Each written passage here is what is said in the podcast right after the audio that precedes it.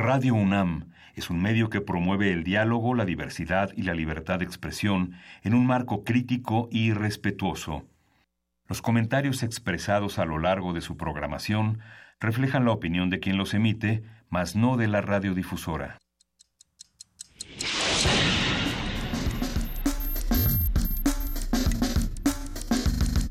Primer movimiento. El mundo desde la universidad.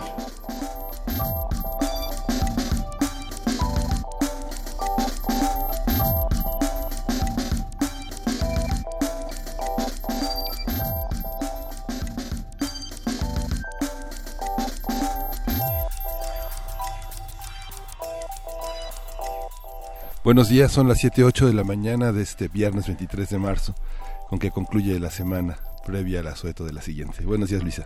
¿Cuál asueto, querido Miguel Ángel Quemaira? ¿Dónde nos vamos a ir o cómo? Bueno, nosotros no nos vamos, Ah. pero la gran parte de los trabajadores de la universidad del país se van previo a esta semana de, de Pascua. La próxima semana se van a celebrar la Semana Mayor en las playas, los bosques, las montañas, su Es- casa. Quizás sea bueno a lo largo de, de la próxima semana explicar un poco de por qué nos vamos o se van de vacaciones. ¿Y qué va a pasar en las vacaciones que van a tener todos estos seres? Porque hay procesos electorales importantes y decisiones electorales importantes en esos días.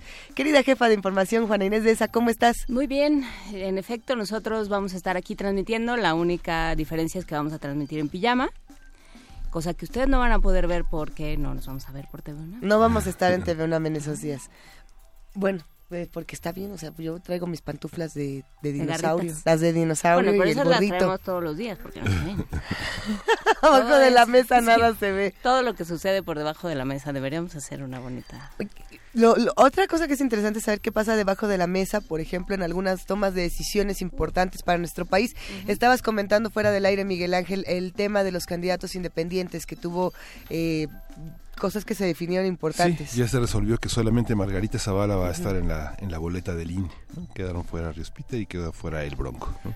Pero yo creo que el trabajo que nos queda es eh, averiguar qué fue lo que pasó, todo esta, eh, toda esta controversia de qué pasó con las firmas, eh, de este hicieron los que hicieron trampa pero poquito, los que hicieron trampa pero ellos no fueron, los que hicieron trampa pero eh, pues en Sí. realidad alguien me lo sembró, todas estas cosas hay que, o sea, digamos, fue un primer ejercicio, lo platicamos con el con el doctor Alberto Asís Nasif el, el miércoles, cuando hablamos de justamente de estas candidaturas, fue un primer ejercicio que sobre todo ha dado frutos interesantes en, a nivel local, ¿no? Mu- mucho más que lo que ha sucedido con, con los candidatos a la presidencia, ¿no? que en realidad lo primero que hay que discutir es el término independiente. Entonces, bueno, pues sí, ¿qué vamos a hacer con eso? Si nos sirve, no Claro. nos sirve, ¿qué se queda de el trabajo que hicieron, por supuesto, Marichuy, Armando Ríos Peter, El Bronco, eh, Margarita Zavala y muchos otros eh, ciudadanos que estuvieron trabajando en este sentido? Será, será muy interesante seguir estudiando todo esto, ver qué pasa, eh, por supuesto, en esta semana de, entre comillas, vacaciones, qué decisiones se toman mientras nosotros estamos tomándonos Que aquí es cuando vienen los madruguetes. Eh, justamente Sí. está uno con su piña colada y ay qué bonito el mar y ándale cuando regresa. Eh, cosas están pasando en este momento alrededor del mundo hay que hay que mencionar por supuesto eh, esta toma de rehenes en Francia que ha estado ocurriendo en los últimos minutos en donde se habla ya de dos muertos y bueno en, en los distintos medios de comunicación eh, se dice que el atacante pertenece al Estado Islámico. Antes de, de decir ataque terrorista antes de tomar cualquier postura esperemos a tener más información porque no- e- estas noticias cambian velozmente, Miguel Ángel. Sí. Se cumplió un año también del tema de Miroslava Bridge en Chihuahua. Y eso ha enfrentado al gobernador Corral con gran parte de los medios de comunicación que se han mostrado los periodistas de la fuente. Ayer también en Tajín, en la cumbre Tajín, se manifestaron contra la, eh, la pusilanimidad con que se ha tomado el asesinato de Leobardo Vázquez, que es una, Era era que persona querida y con un gran consenso entre gran parte de los reporteros que se desempeñan entre Jalapa y Veracruz y, y, pues un hombre es una pérdida importante en el periodismo y estas pérdidas que esta, este triunfalismo de Corral según gran parte de los periodistas chihuahuenses que se ha confrontado ahora con el diario La Jornada diciendo que es una que es un pretexto político para atacarlo, ¿no? Hay, hay tantas dudas del tema de Corral que también se tienen que estudiar a fondo. Eh, lo de Leobardo Vázquez así sí eh, se sigue se siguen asesinando periodistas en nuestro país y no se resuelve absolutamente nada. Un año de Miroslava Bridge y por ahí apareció este este premio importante, el Valdés Bridge. Habrá que platicar un poco más adelante de este premio de periodismo que justamente está tratando de que no olvidemos lo que está ocurriendo en nuestro país. Así que nosotros no olvidamos y seguimos discutiendo lo que va a pasar el día de hoy aquí en Primer Movimiento. Hoy vamos a hablar en este viernes de ocio de la Olimpiada Etimológica. Vamos a conversar con la doctora Aurelia Vargas Valencia. Ella es presidenta de la Asociación Mexicana de Estudios Clásicos, investigadora del Centro de Estudios Clásicos del Instituto de Investigaciones Filológicas de la UNAM. Y bueno, vamos a ver Vamos a jugar con las palabras. Qué agradable es la doctora Aurelia Vargas. Me la acabo de encontrar aquí en los pasillos de Radio En realidad no en los pasillos. Llegué yo con mi coche y estaba dando portazos y de pronto la veo que amablemente me sonríe. Era lo que necesitaba. Una, una sonrisa eh, de la Olimpiada Etimológica de ese lado. Hay más, el radioteatro sorpresa esta mañana. ¡Yay! Y además el cuento está bastante bueno. Vamos a tener en la nota del día, cada vez somos más violentos, en realidad lo somos así. Vamos a tener el comentario del doctor Juan Salgado, él es especialista en seguridad y vamos a conversar sobre este tema. Sí, interesante reflexión. En la, vamos a hablar también de la obra de teatro Pequeñas Infidelidades. ¿A qué nos referimos con Pequeñas Infidelidades? Ya nos lo contará Víctor Carpinteiro, él es director de esta obra y va a estar platicando con nosotros por ahí de las 8.40 de la mañana. Sí. Hoy toca la poesía necesaria, me toca a mí. ¿Estás contento, Miguel? Muy contento. ¿Ya sabes qué quieres? Sí. Como de que es sorpresa. Es sorpresa. Se puede adelantar. bueno, está perfecto. Una mesa del día también. Vamos a tener noticias de la Filmoteca, vamos a conversar alrededor de los proyectos que encabeza Hugo Villa Smith, eh, director general de actividades cinematográficas de la UNAM. Él ha sido docente y director de producción en diversas películas y documentales y bueno, nos va a hablar de qué va a hacer con la Filmoteca. ¿Qué va a pasar con la Filmoteca de la UNAM que siempre tiene talleres, conferencias, no solamente los ciclos de cine tan importantes, está, está por supuesto en todas partes. Los invitamos a que se queden con nosotros de 7 a 10 de la mañana. Estamos por supuesto en el 860 de AM, en el 96.1 de FM y en www.radio.unam.mx. Música nueva para empezar esta mañana.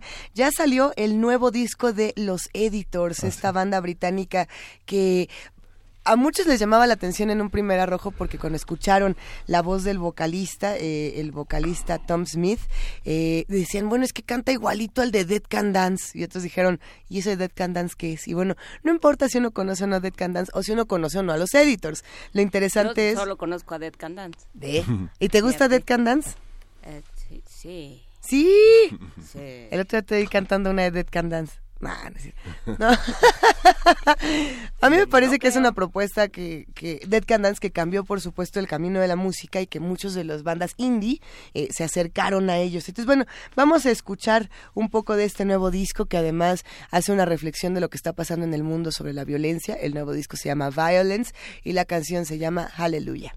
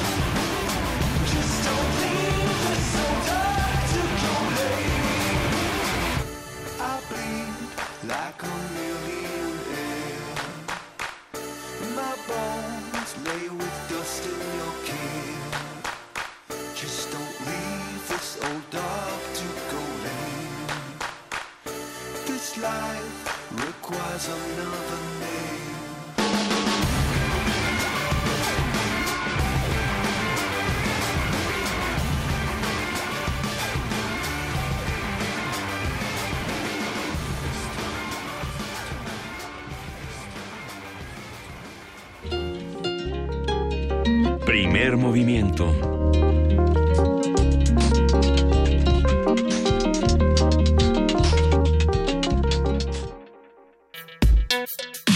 Viernes de ocio.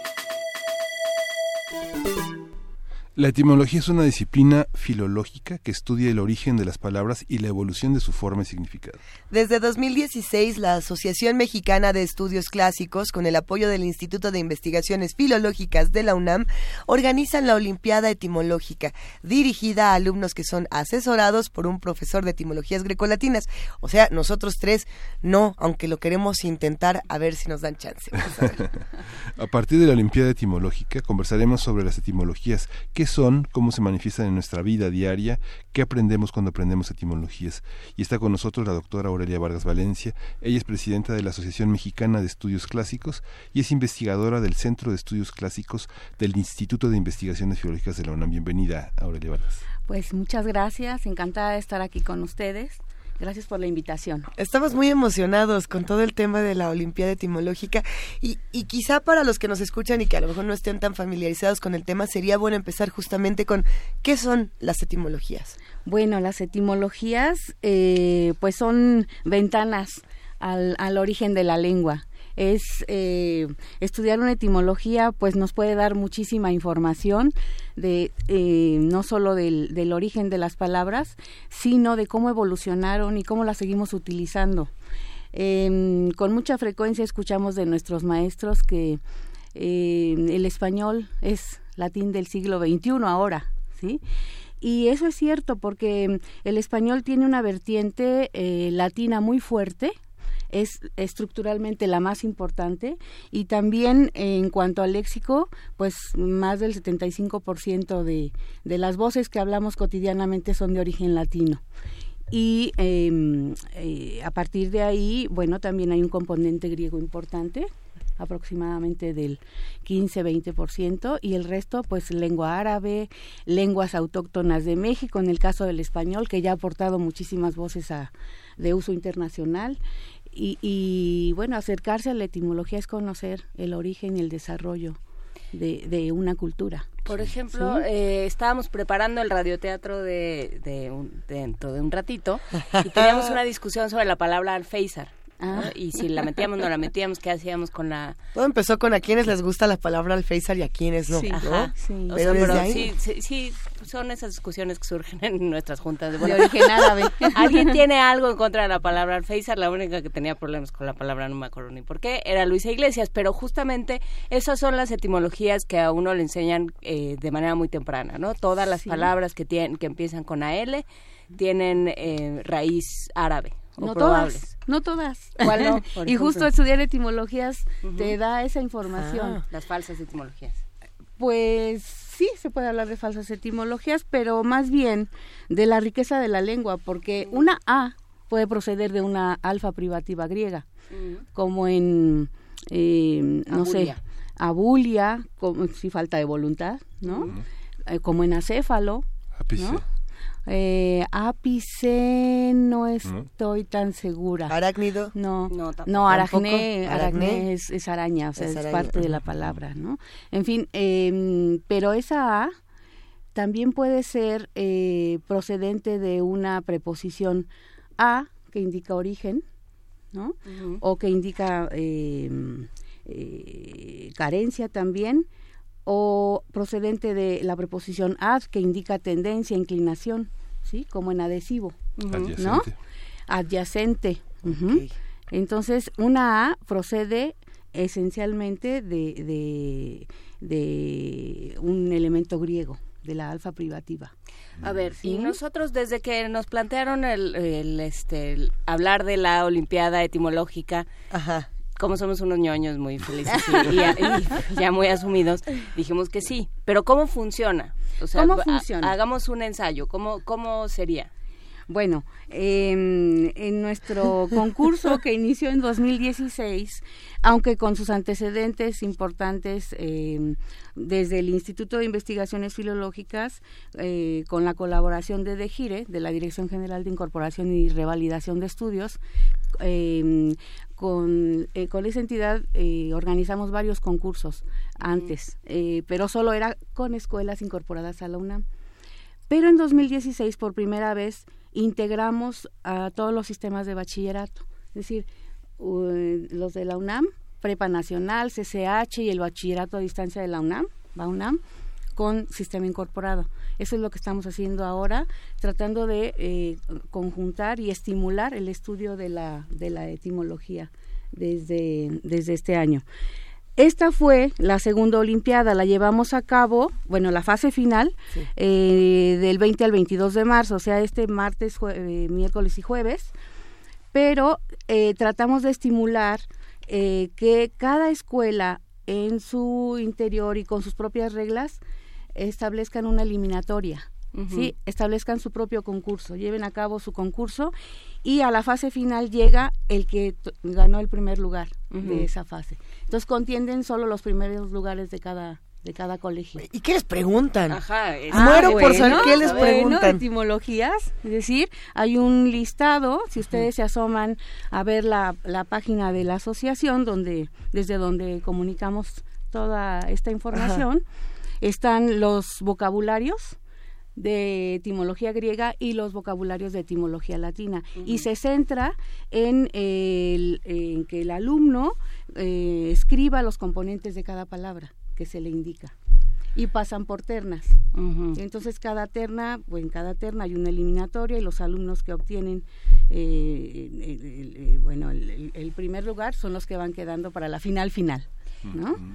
¿Son solo etimologías grecolatinas? Porque cuando... Griegas y latinas, sí. Yo estaba en la prepa, yo hice prepa tradicional, era Sí. etimologías grecolatinas. Sí, así Sí. es. Este, no, por ejemplo, no me pueden dar Chapultepec.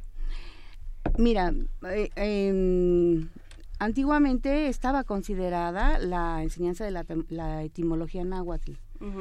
Eh, creo que es importante conservarla. Bueno, náhuatl porque es la lengua, eh, la lengua franca, ¿no? en, en, en, en el ámbito mesoamericano y hasta la actualidad. Eh, y, y entonces había oportunidad de estudiarlas. Y ahora realmente el profesor que se empeña en hacerlo lo hace. Se, se, se, se aboca Se da sus tiempitos. se da tu- sus tiempos, ¿no? Y es muy interesante porque en México, pues justamente lo que hace la diferencia eh, con otros países es que tenemos una gran riqueza de lenguas indígenas, de lenguas autóctonas, eh, sobre las que también es interesante conocer los elementos constitutivos. Sí, por supuesto. Justo estamos en la página de la Asociación Mexicana de Estudios Clásicos Sí. y, y nos metimos de volada a buscar el vocabulario. Eh, al azar, yo, por ejemplo, encuentro aquí la palabra lepidóptero. Ajá. ¿Qué pasa con estas palabras? Yo ya tengo lepidóptero, lepidóptero. ¿Qué tengo que saber sobre esta palabra? ¿Qué tengo que decir? ¿Qué tengo que hacer con ella? ¿Cómo jugaría con lepidóptero? por pues eh, eh, decir la- las palabras, por ejemplo, un componente allí es, es pteron, ala, ¿sí? Y decir qué significa pteron. Ok. No, bueno, mi cara de asombro no se puede traducir de manera radiofónica. Sí, pero así como esa, o sea, es indicar los componentes, las raíces que la componen, si es un compuesto o bien si es un derivado. Se trata de distinguir entre compuestos y derivados. Eh, ¿Cuál es la diferencia entre un compuesto y un derivado? la- ¿Cuál es la diferencia? Que eh, un compuesto eh, tiene más de dos raíces, dos o más raíces. ¿sí? Em, los nombres de las ciencias, por ejemplo, en biología, Mm. en geografía, eh, filosofía, son compuestos de este tipo. Eh, en el caso de filosofía, bueno, filos y sofía. ¿no? O cuneiforme. Eh, o cuneiforme. Pero un derivado implica que opera principalmente un sufijo. La lengua española es esencialmente derivativa, más que compositiva. ¿sí? Sí. Porque tendemos Frente al a alemán, incluso que es más compositivo. es más compositivo. Eh, Todas las lenguas indoeuropeas tienen ese rasgo, ¿no? El español junto con pues todas las lenguas eh, que, que proceden del indoeuropeo, que es un pues una lengua reconstruida, pero entre ellas está el griego, el latín, el celta, el sánscrito, todas estas lenguas. eh, y el español es una lengua indoeuropea, entonces hay ese ese rasgo eh, de eh, composición y, y derivación unas tendientes más a uno que a otro, pero, pero esos son los rasgos de las, de las lenguas indoeuropeas y que son flexivas, ¿sí? que Hay- tienen flexiones. Hay que decir que todo esto se puede consultar en los mil y un años de la lengua española. Por sigue supuesto. siendo el gran. El, el gran Es libro uno de nuestros grandes, sí, porque además Antonio Latorre tiene una prosa increíble. Ah, eh, esa introducción a los mil y un años de lengua española es, eh, pues es eh, eh, un texto que muchos etimólogos utilizamos para introducir, para, para, para acercar a los muchachos a, a esa, a invitar a que se adentren en el estudio de la historia de la lengua, que implica conocer etimologías. ¿Qué pasa con estos jóvenes a los que de pronto les enseñas que las raíces están a, están a la vista en el idioma? ¿Cómo, ¿Cómo es ese trabajo del maestro de etimología? ¿Cómo es ese trabajo? Pues en la selección de términos, porque obviamente no vas a eh, concentrarte en enseñarles vocablos pues que ya han caído en desuso, ¿no? Eh, o en arcaísmos, que de suyo es interesante para el que le gusta la historia, pero si tú a un chico le dices, mira, este elemento que procede del griego, que se utiliza ininterrumpidamente desde hace 2500 años como metron o como bios, eh, eh, lo tienes vivito y coleando en el español, ¿sí? Por ejemplo, la palabra metron, que significa medida, eh, a fuerza de utilizarse como parte de un compuesto al final de la palabra, o sea, como segundo elemento, pues ha tomado ya casi el carácter de sufijo, ¿sí? Y entonces, pues a partir de eh, este vocablo eh, tenemos actualmente palabras como eh, flexómetro, que los griegos no conocieron, ¿verdad? Eh, barómetro, en fin, muchos términos de la ciencia. Eh, en alguna ocasión, eh, algo chusco, escuché el término borrachómetro, ¿verdad? Para, borrachómetro. para, ¿El para referirse al alcoholímetro. Entonces, ahí sigue, ahí sigue ese elemento y se sigue utilizando, ¿sí? Entonces, estas son voces que eh, los lingüistas denominan patrimoniales, porque están ahí presentes desde los orígenes de, de esa lengua. Parte del humor de Cantinflas y Tintán se sostenían en las falsas etimologías, ¿no? Sí, No sé, cachiporra, ¿no? Recibir este aplausos o cosas así, ¿no? Sí, sí, sí. Sí, hay, hay, en falsas etimologías, pero luego también etimologías nos sirve para distinguir justamente esos, esos homónimos, ¿no? En el caso de la, de la A que referiste, pero también es eh, mm, importante, por ejemplo, con la preposición in, a diferencia del prefijo inseparable in, que el este significa negación, ¿sí? Como en il- ilegible o ilegal, ¿no? ¿Y qué pasa con inflamable? Ahí está la cosa.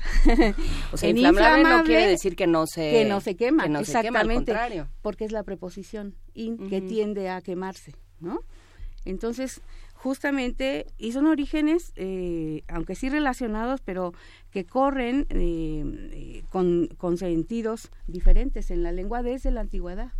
E- Es fascinante discutir estos temas y sobre todo también es fascinante ver a los que se apasionan por estos temas y Sí. que su cabeza eh, revoluciona de una manera impresionante. En Estados Unidos, por ejemplo, hacen mucho estas competencias de eh, eh, spelling bee, ¿cómo sería Ajá, eso? para deletrear las palabras, son de ortografía. y, y en alguna ocasión, eh, escuchando justo un programa de radio que analizaba estos concursos, decían es que no tiene ninguna razón de ser que, que se deletreen las palabras. Entonces ayer, justamente pensando en esta conversación, me, me puse a ver estos concursos y me di cuenta de que es exactamente eso, entender cómo se escriben las palabras para descifrar lo que significan y que Por finalmente son concursos etimológicos, Sí, más allá de simplemente ser deletrear.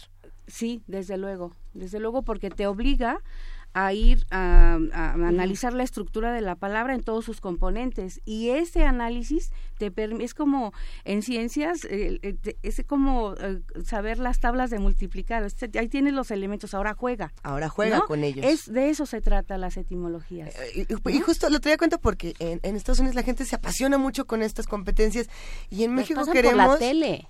Ya me gustaría, por supuesto, ver una Olimpiada etimológica en radio, escucharla en radio, verla Sí. en televisión, Sí. estar al tanto de lo que estos jóvenes apasionados están haciendo.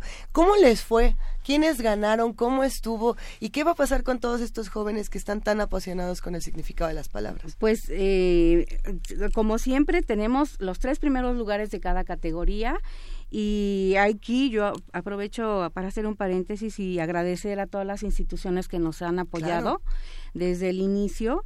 Eh, entre ellas, bueno, por supuesto la UNAM en, eh, a, a- a través de nuestro propio instituto, eh, filológicas, eh, desde la coordinación de humanidades también. Este programa, la, la invitación a este programa es parte de ello, pero también la de Gire pero también eh, el Consejo Académico del Bachillerato y las direcciones de todos los bachilleratos incluidos. Y, ah, y dos instituciones, bueno, de hecho ya tres, eh, que son la Academia Mexicana de la Lengua, la Academia Mexicana de Ciencias y recientemente la Federación de Sociedades Científicas de México.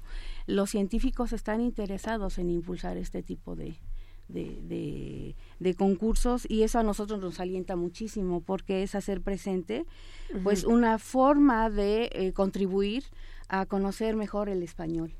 Y también a, a echar a andar eh, la cabeza de otras formas, porque, Sí. bueno, hay una parte que puede ser memorización. Sí, sí, ¿no? sí. Blena moco, raje, Sí, este, sí, sí. rasga- rasgadura, etcétera, Sí, ¿no? sí, Estas sí. cosas que nos enseñaban. Pero, eh, pero también hay una parte donde hay pensamiento lógico y que tiene que ver con qué tanto sé de las palabras para poder rastrear su significado. Por supuesto. Mira, tocas un punto muy, muy importante que tiene que ver con la discusión interna entre los etimólogos de cómo enseñar la materia. Eh, evidentemente hay quien se inclina a dar a los alumnos listados de palabras y apréndelos, memorízalos. Creo que esa no es la, la forma de hacerlo. Eh, si en cambio esto lo, lo, lo enseñas a través o a partir más bien de un étimo o de la palabra primitiva de, de un vocablo y luego eh, provees de todas las asociaciones o todos los vocablos que se derivan o se componen con esa palabra, ahí puedes observar la riqueza de la lengua y las interconexiones que hay entre una y otra y qué rasgo prospera semánticamente hablando, qué rasgo prospera eh, eh, del sentido original de ese étimo en los distintos eh, vocablos que se derivan de él. ¿no? Y en los distintos es la- idiomas, en las distintas lenguas en los romances también. distintos idiomas, por supuesto, y ahí hay una similitud enorme. El latín es base para la conformación de muchas de los eh, de las lenguas modernas, ¿sí? Es el común denominador pues de todas las lenguas neolatinas, romances. Pero más allá eh, eh, hay un eh, importante componente latino en el inglés, en, en general en las lenguas germánicas, ¿sí? Entonces hay, eh, hay elementos que nos llevan a, a, a, a ver que, que pues somos parte de una cultura más amplia, no solo la de México, ¿no? Y, y esto creo que es algo que, que debemos tomar en cuenta porque nos acercamos a la forma de ser y a una historia con otros pueblos más allá de nuestras fronteras.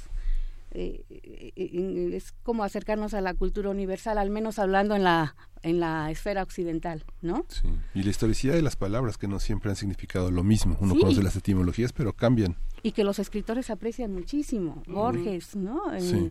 eh, Octavio Paz, no se diga, ¿no? Nuestros grandes escritores eh, latinoamericanos e hispanos aprecian muchísimo, eh, tienen en alta estima esa herencia clásica Sí. y se manifiesta a cada paso. ¿Y cómo se comunican entre las disciplinas? Porque las etimologías en matemáticas, en ciencias naturales y en el derecho son Sí. polémicas. ¿no? Así es. Y eh, pues es que etimologías, aunque sí es un conocimiento que surge desde las humanidades, pues eh, es transversal a todas las ciencias y a la vida cotidiana también, más allá del ámbito académico y de las clasificaciones que pueden hacerse desde, desde la academia, ¿no? Para, para parcelar el conocimiento por necesidad de, de profundizar en él, pero, pero sí, más allá de lo académico, están presentes en el habla de todos los días.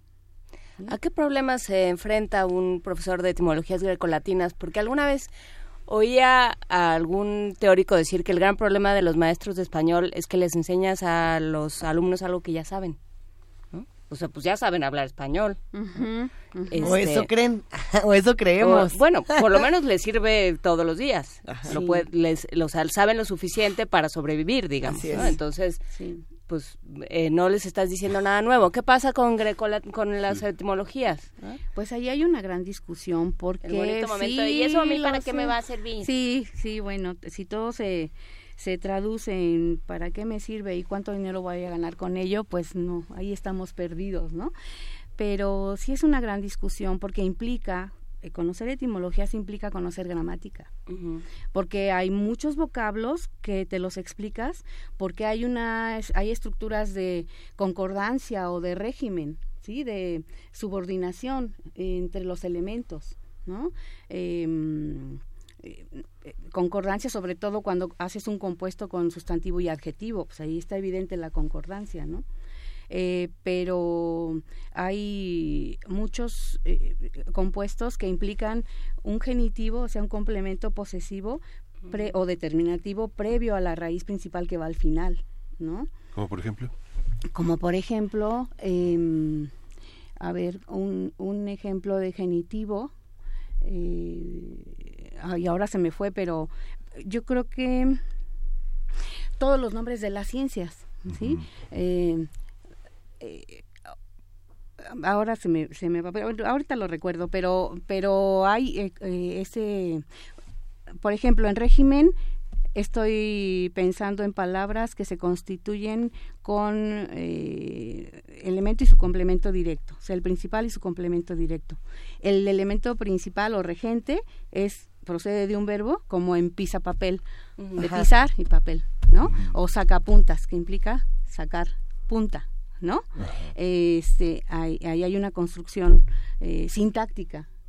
y, eh, Claro, no se del- nos ocurriría la, la lógica del hablante, ¿no? Sí. porque ese es el tema. Tenemos una lógica innata Sí. porque es porque es el idioma y las y así se nos ha ido acomodando el cerebro Sí, también con ese idioma. Entonces, no se te ocurre construir punta a sacar, ¿no? Que sí sería más como de otros idiomas Así y de es, otras sí, construcciones es, gramaticales. así es. sí. Nos escriben para decirnos que el genitivo principalmente se usa en alemán.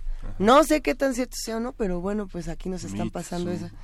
Y nos Ajá. ponen el ejemplo die Frau, pero no sé si va por ahí o no. La verdad es que no. no, no, porque ahí es el artículo y la palabra, ¿no? Ajá. El sustantivo. No, por ejemplo, en geografía, ¿sí? Descripción de la tierra. Ahí está, un ejemplo de genitivo y nominativo. Estoy hablando de términos raro- raros para quien no, no se ha acercado a las lenguas clásicas, pero aunque ahora en español no le llamamos genitivo y nominativo, están ahí, ¿sí? Están ahí. Eh, biología, estudio de la vida. Ese de la vida, bios, implica un genitivo en griego. Hay ¿Sí? co- comentarios muy interesantes en, en redes sociales, doctora Aurelia Vargas Valencia, y muchos de ellos apuntan a mandar saludos a los maestros de etimologías, que eso da muchísimo gusto. Por aquí hay dos que son alumnos, a ver, déjame encontrarlos, El del chango. Es Alfonso de Alba, es alumno del chango. y Javier Ramírez Amaro, Mm. los dos. justamente de Alfonso Torres Lemus, a quien, a quien le mandan, lo abrazan y lo apapachan y bueno, todos recuerdan Sí. esta clase. Eh, los alumnos, por ejemplo, que entran a estas Olimpiadas etimológicas, tienen que estar acompañados, o bueno, tienen Por que estar profesor. asesorados de un profesor.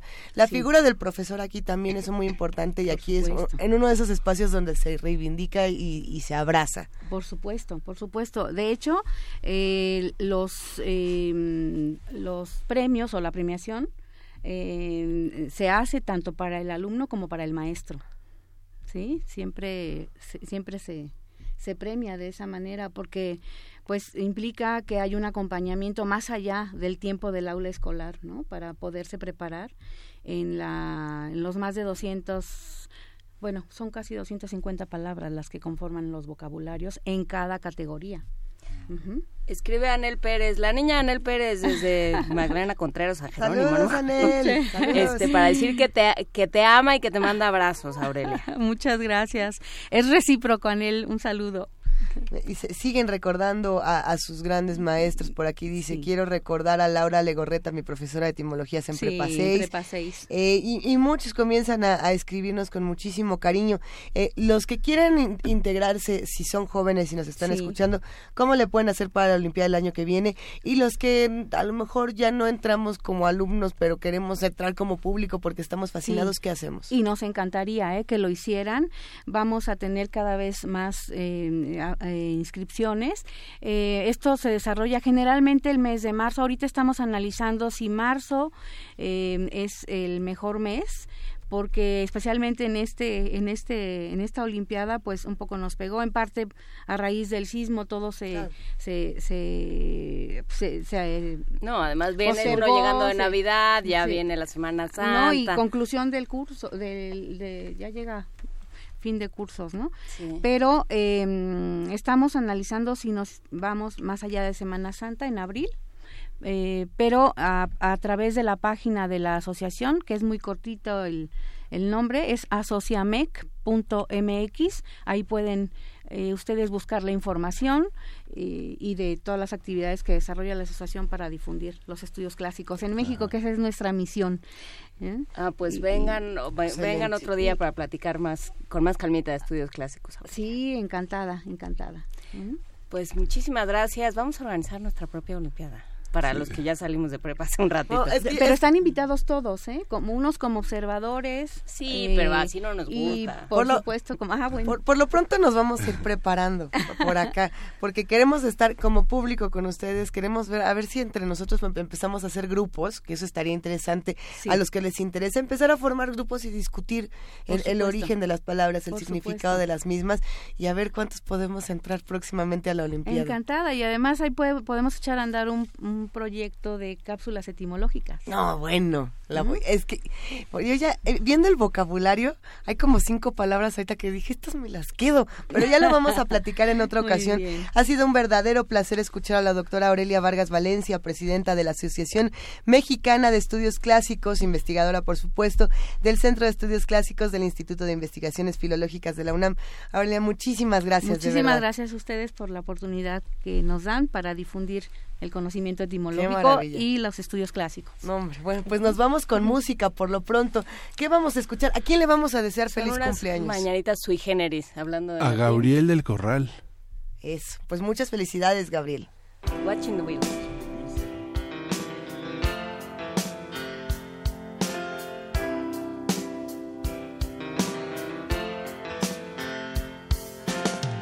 People say I'm crazy.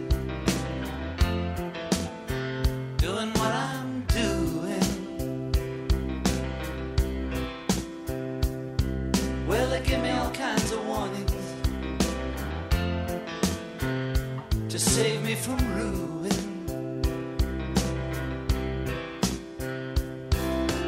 When I say that I'm okay, well, they look at me kind of strange.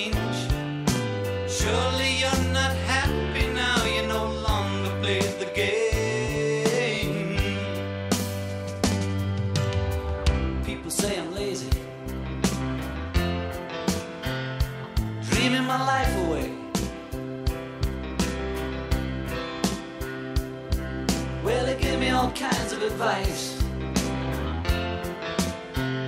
designed to enlighten me. When I tell 'em that I'm doing fine, watching shadows on the wall. Don't you miss the big time, boy? You're no longer on the ball.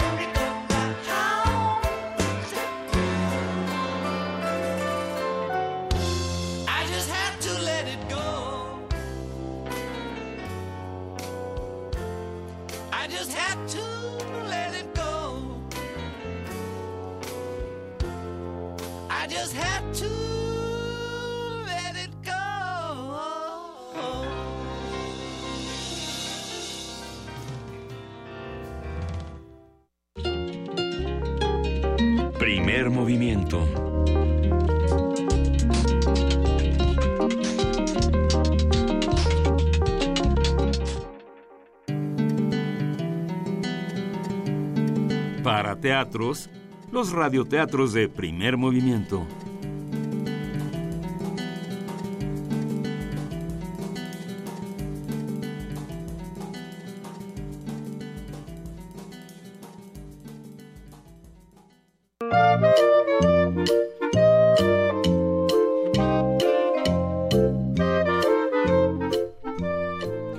Los músicos de Brema, de los hermanos Grimm, adaptación del texto de Esti- Esteve Pujol y Pons, ilustrado por Adrià Fruitós, publicado por Parramón.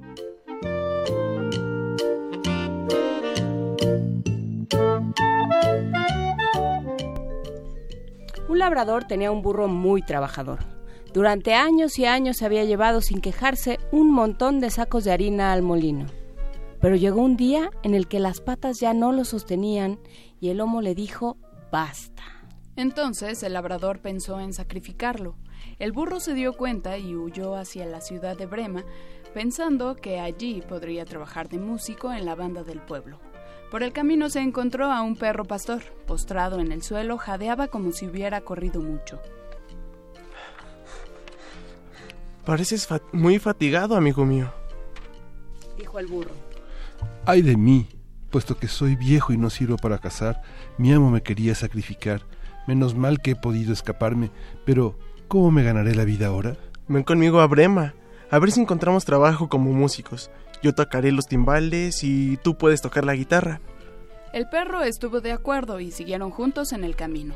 No habían andado demasiado cuando encontraron a un pobre gato con cara de pasar hambre. Mm, Pues, ¿qué te ocurre, bigotes? Pues que como me vuelvo viejo, se me embotan los dientes y prefiero estar a la vera del fuego que perseguir ratones. La dueña me quería ahogar. He podido huir, pero ¿a dónde iré ahora? Ven con nosotros. Eres un músico nocturno fantástico y seguro te querrán en la banda de Brema. Al gato le gustó la idea y se unió a los otros dos. Algo más tarde, los tres fugitivos llegaron a una granja.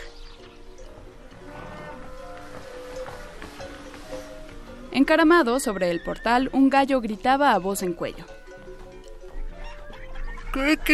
¡Criqui! Estos gritos me- se me clavan en el cerebro. ¿Qué te pasa, gallo? Que mañana es domingo, la dueña tiene invitados y le ha dicho a la cocinera que me echa la cazuela. Y ahora resulta que esta noche me quieren cortar el cuello. Por eso canto, ahora que todavía puedo hacerlo. Mira, Crista Roja, será mejor que vengas con nosotros. Vamos a Brema. Y con tu buena voz y nuestra buena banda, nos haremos ricos. Me parece muy bien. Y ¡zas! Los cuatro se fueron hacia Brema. Pero aquel día no pudieron llegar. Les cayó la noche encima y decidieron pasarla en el bosque. El burro y el perro se acostaron bajo un árbol muy alto. El gato se subió a las ramas y el gallo se montó encima de su copa. Antes de dormirse, el gato miró por todas partes y vio a lo lejos una lucecita. Enseguida llamó a sus compañeros. Oigan, no muy lejos, debe haber una casa. Yo creo que lo mejor que podemos hacer es ir nosotros mismos a comprobarlo. El perro pensó que unos cuantos huesos y un poco de carne le vendrían muy bien. Y así todos se dirigieron hacia la lucecita. Cuando llegaron, vieron que era la guarida de unos ladrones, no mu- muy bien iluminada.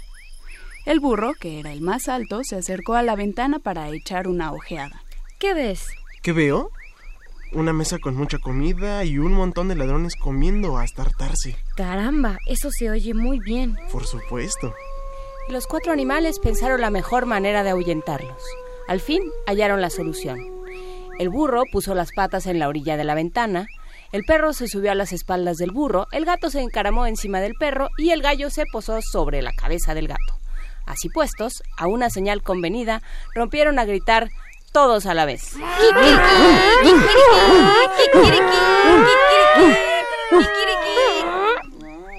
Y de golpe se lanzaron contra la ventana de la sala y causaron un enorme destrozo. De un brinco, los ladrones aterrorizados se levantaron y huyeron corriendo hacia el bosque pensando que era un fantasma. Los cuatro amigos se sentaron a la mesa y con lo sobrante de los ladrones comieron hasta reventar. Cuando hubieron terminado, apagaron la luz y cada uno se buscó un lecho. El burro se tendió sobre el estiércol, el perro detrás de la puerta, el gato sobre el rescoldo del hogar, el gallo encima de una viga. A medianoche, el capitán de los ladrones, viendo que la casa estaba toda a oscuras y en paz, dijo No deberíamos habernos asustado tanto. ¡Eh, tú! ¿Por qué no vas a ver qué ocurre?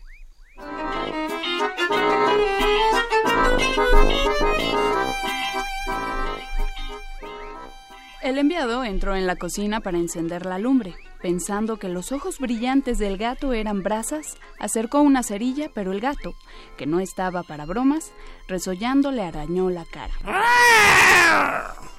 Asustado, reculó hacia la puerta, pero allí el perro se levantó y le clavó los dientes en la pierna. Huyendo hacia el granero, topó con el burro que le propinó un par de cosas mientras el gallo desde la viga gritaba. El ladrón, desconcertado, corrió hacia el bosque y dijo al capitán. ¡No! Es que, es que en la casa hay una bruja que resuella y araña. Y además un hombretón me ha clavado una navaja en la pierna. En el granero un monstruo negro me ha atontado a golpes. Y en el alero de la casa el juez gritaba, ¿Quién chilla aquí? ¿Quién chilla aquí? Ah, no. Al oír esto, los ladrones aterrados no volvieron jamás a la casa, y los cuatro músicos se encontraron tan bien allí que ya nunca llegaron a Brema. Y quien no lo quiera creer, que lo vaya a ver.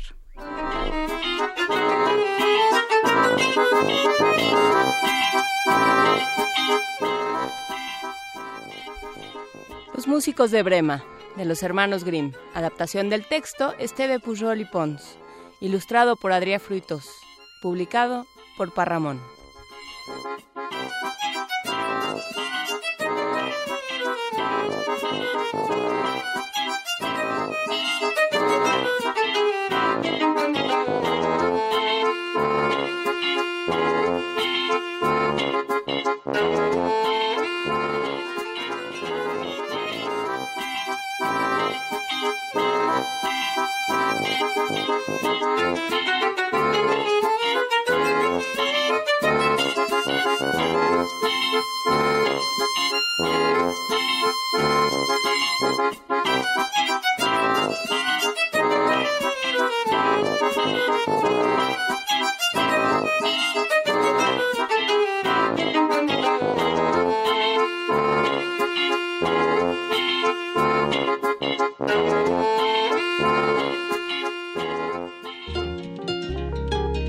Primer movimiento.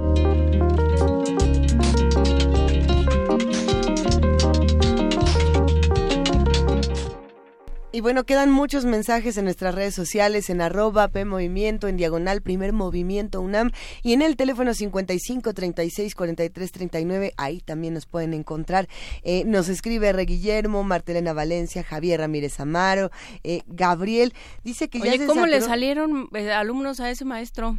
¿A quién? ¿A Al maestro Torres Lemus. Ah, sí, pero de a montón. Sí. Hay, hay varios maestros que están sonando aquí en las redes. Creo que él es el que va eh, siendo el más recordado. Y ¿no? luego, Gabriel Figueroa, explícanos, Gabriel, que dice, Es yo lo ya que quería estoy decir. saturado del digamos que se apropió de la UNAM. ¿Cuál digamos? No, no sé. Hagamos una campaña contra el digamos.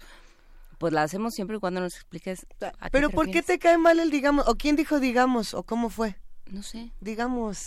No que sé en lo qué momento Ah, no se apropió de la UNAM. Bueno, es que hay muchas palabras que de pronto comienzan a dar más la vuelta, supongo, en el vocabulario de todos. Y, y hay que preguntarnos con qué tendrá que ver, Con todo respeto. Con todo respeto. Uy, te, te dicen con todo respeto y luego te zorrajan Sí. una cantidad de Eh, improperios. El, el en buena onda, ¿no? Que sí es lo mismo ahora que el con todo respeto. También nos escribe México Gráfico, Luis Fernando Alba, Arturo Arellanes, Rosario Martínez, León Go, Raúl Olvera. Realmente tenemos Pétalo Lunar, que le mando un, un gran abrazo desde ayer, estuvo ya pidiendo muchas recomendaciones musicales. Por lo menos ya pidió dos. A ver si en un ratito más, ¿sí? Martelena Valencia. Frida, sí, le ponemos una, Martelena, no, no. Martelena, Martelena Valencia. ahora ya, la próxima hora me voy a poner en orden. Eh, pidió papel mojado de Serrat, lo estaban pidiendo desde que hablamos con Valentina. Entonces, bueno, pues vamos. vamos Ay, a Serrat ya se apoderó trabajar. de la UNAM, ¿eh? igual que el digamos. No. Vamos a hacer una campaña. Ándale, ándale, No, chula. a mí me gusta mucho, me gustan mucho todas las palabras y la música también. Y todos somos amigos y el mundo es muy bonito y ya es viernes. Y es primavera. vamos, y vamos a pausa porque es primavera, adiós. Primer movimiento. Hacemos comunidad.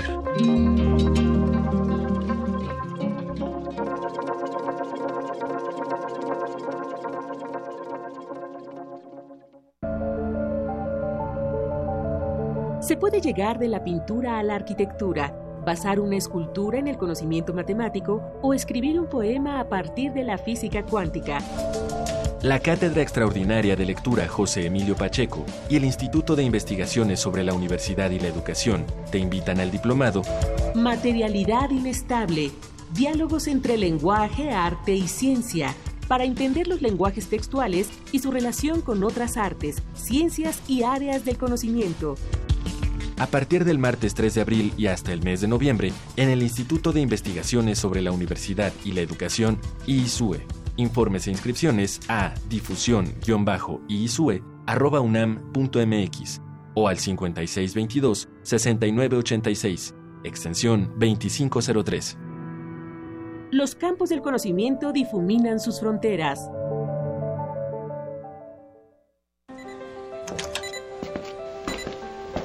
Arriba, Marco. Hay que ir a la escuela. Arriba, papá. Tienes que ir a trabajar. Arriba, vecina. Hay que echar a andar el huerto. Arriba, Braulio. Hay que salir a correr. Arriba, mi amor. Nos toca cuidar a los nietos. Arriba, José. Hay que echarle una mano a México. Arriba, mexicanos. Nos urge cambiar el destino de nuestro país. Los valores hacen el cambio. Partido Encuentro Social. Hola, soy Jackie Nava, ex campeona mundial de boxeo. Creo que en la política y en el deporte uno debe de jugar limpio, sin trampas. Los del PRI repiten y repiten por todos los medios las mismas falsas noticias contra el del PAN. Son golpes bajos, no dejes que te engañen. Solo buscan dañar a un joven brillante y honesto en el que muchos creemos. Yo como tú creo que México merece un cambio joven y valiente. Partido Acción Nacional. Náhuatl, Mixteco, Maya, Celtal, Tzotzil, Zapoteco, Otomí. Las lenguas originarias de México reunidas en un espacio de interculturalidad. Calme Cali. Calme Cali. Acompáñanos a conocer las diferentes culturas indígenas de nuestro país en voz de sus hablantes. Todos los jueves a las 10 de la mañana. Retransmisión domingo 15.30 horas. Por el 96.1 de FM. Radio UNAM. Hablemos claro. Todas y todos tenemos que actuar juntos y decidir lo mejor para México. A nosotros nos toca votar libremente. Es por eso que tenemos que estar bien informados y los medios de comunicación deben colaborar para que así sea. Los partidos deben respetar las reglas y quienes resulten electos deben responder a la confianza de las y los mexicanos.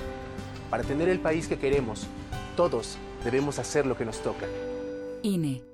El Tribunal Electoral del Estado de México resuelve con justicia y celeridad las controversias jurídicas derivadas del proceso electoral. La y los magistrados garantizamos tus derechos político-electorales, conforme a los principios de certeza, imparcialidad, objetividad, legalidad y probidad. Y resolvemos de forma pronta y expedita los medios de impugnación con la emisión de sentencias. Este proceso electoral tú eliges y nosotros protegemos tu decisión. Tribunal Electoral del Estado de México.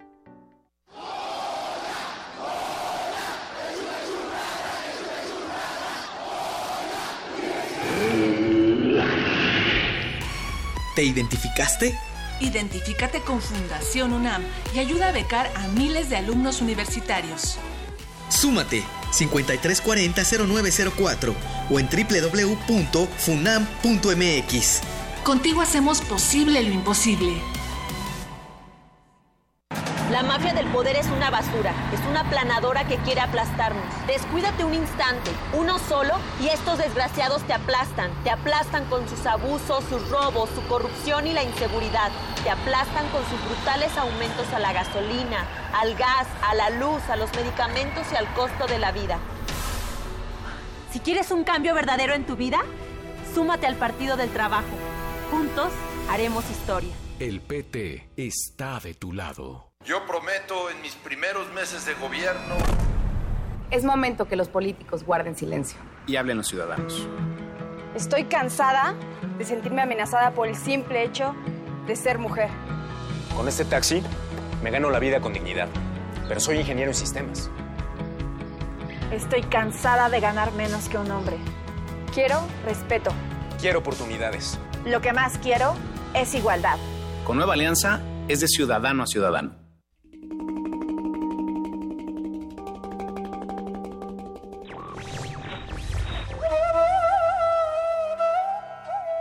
Solo es digno de libertad quien sabe conquistarla cada día. Goethe.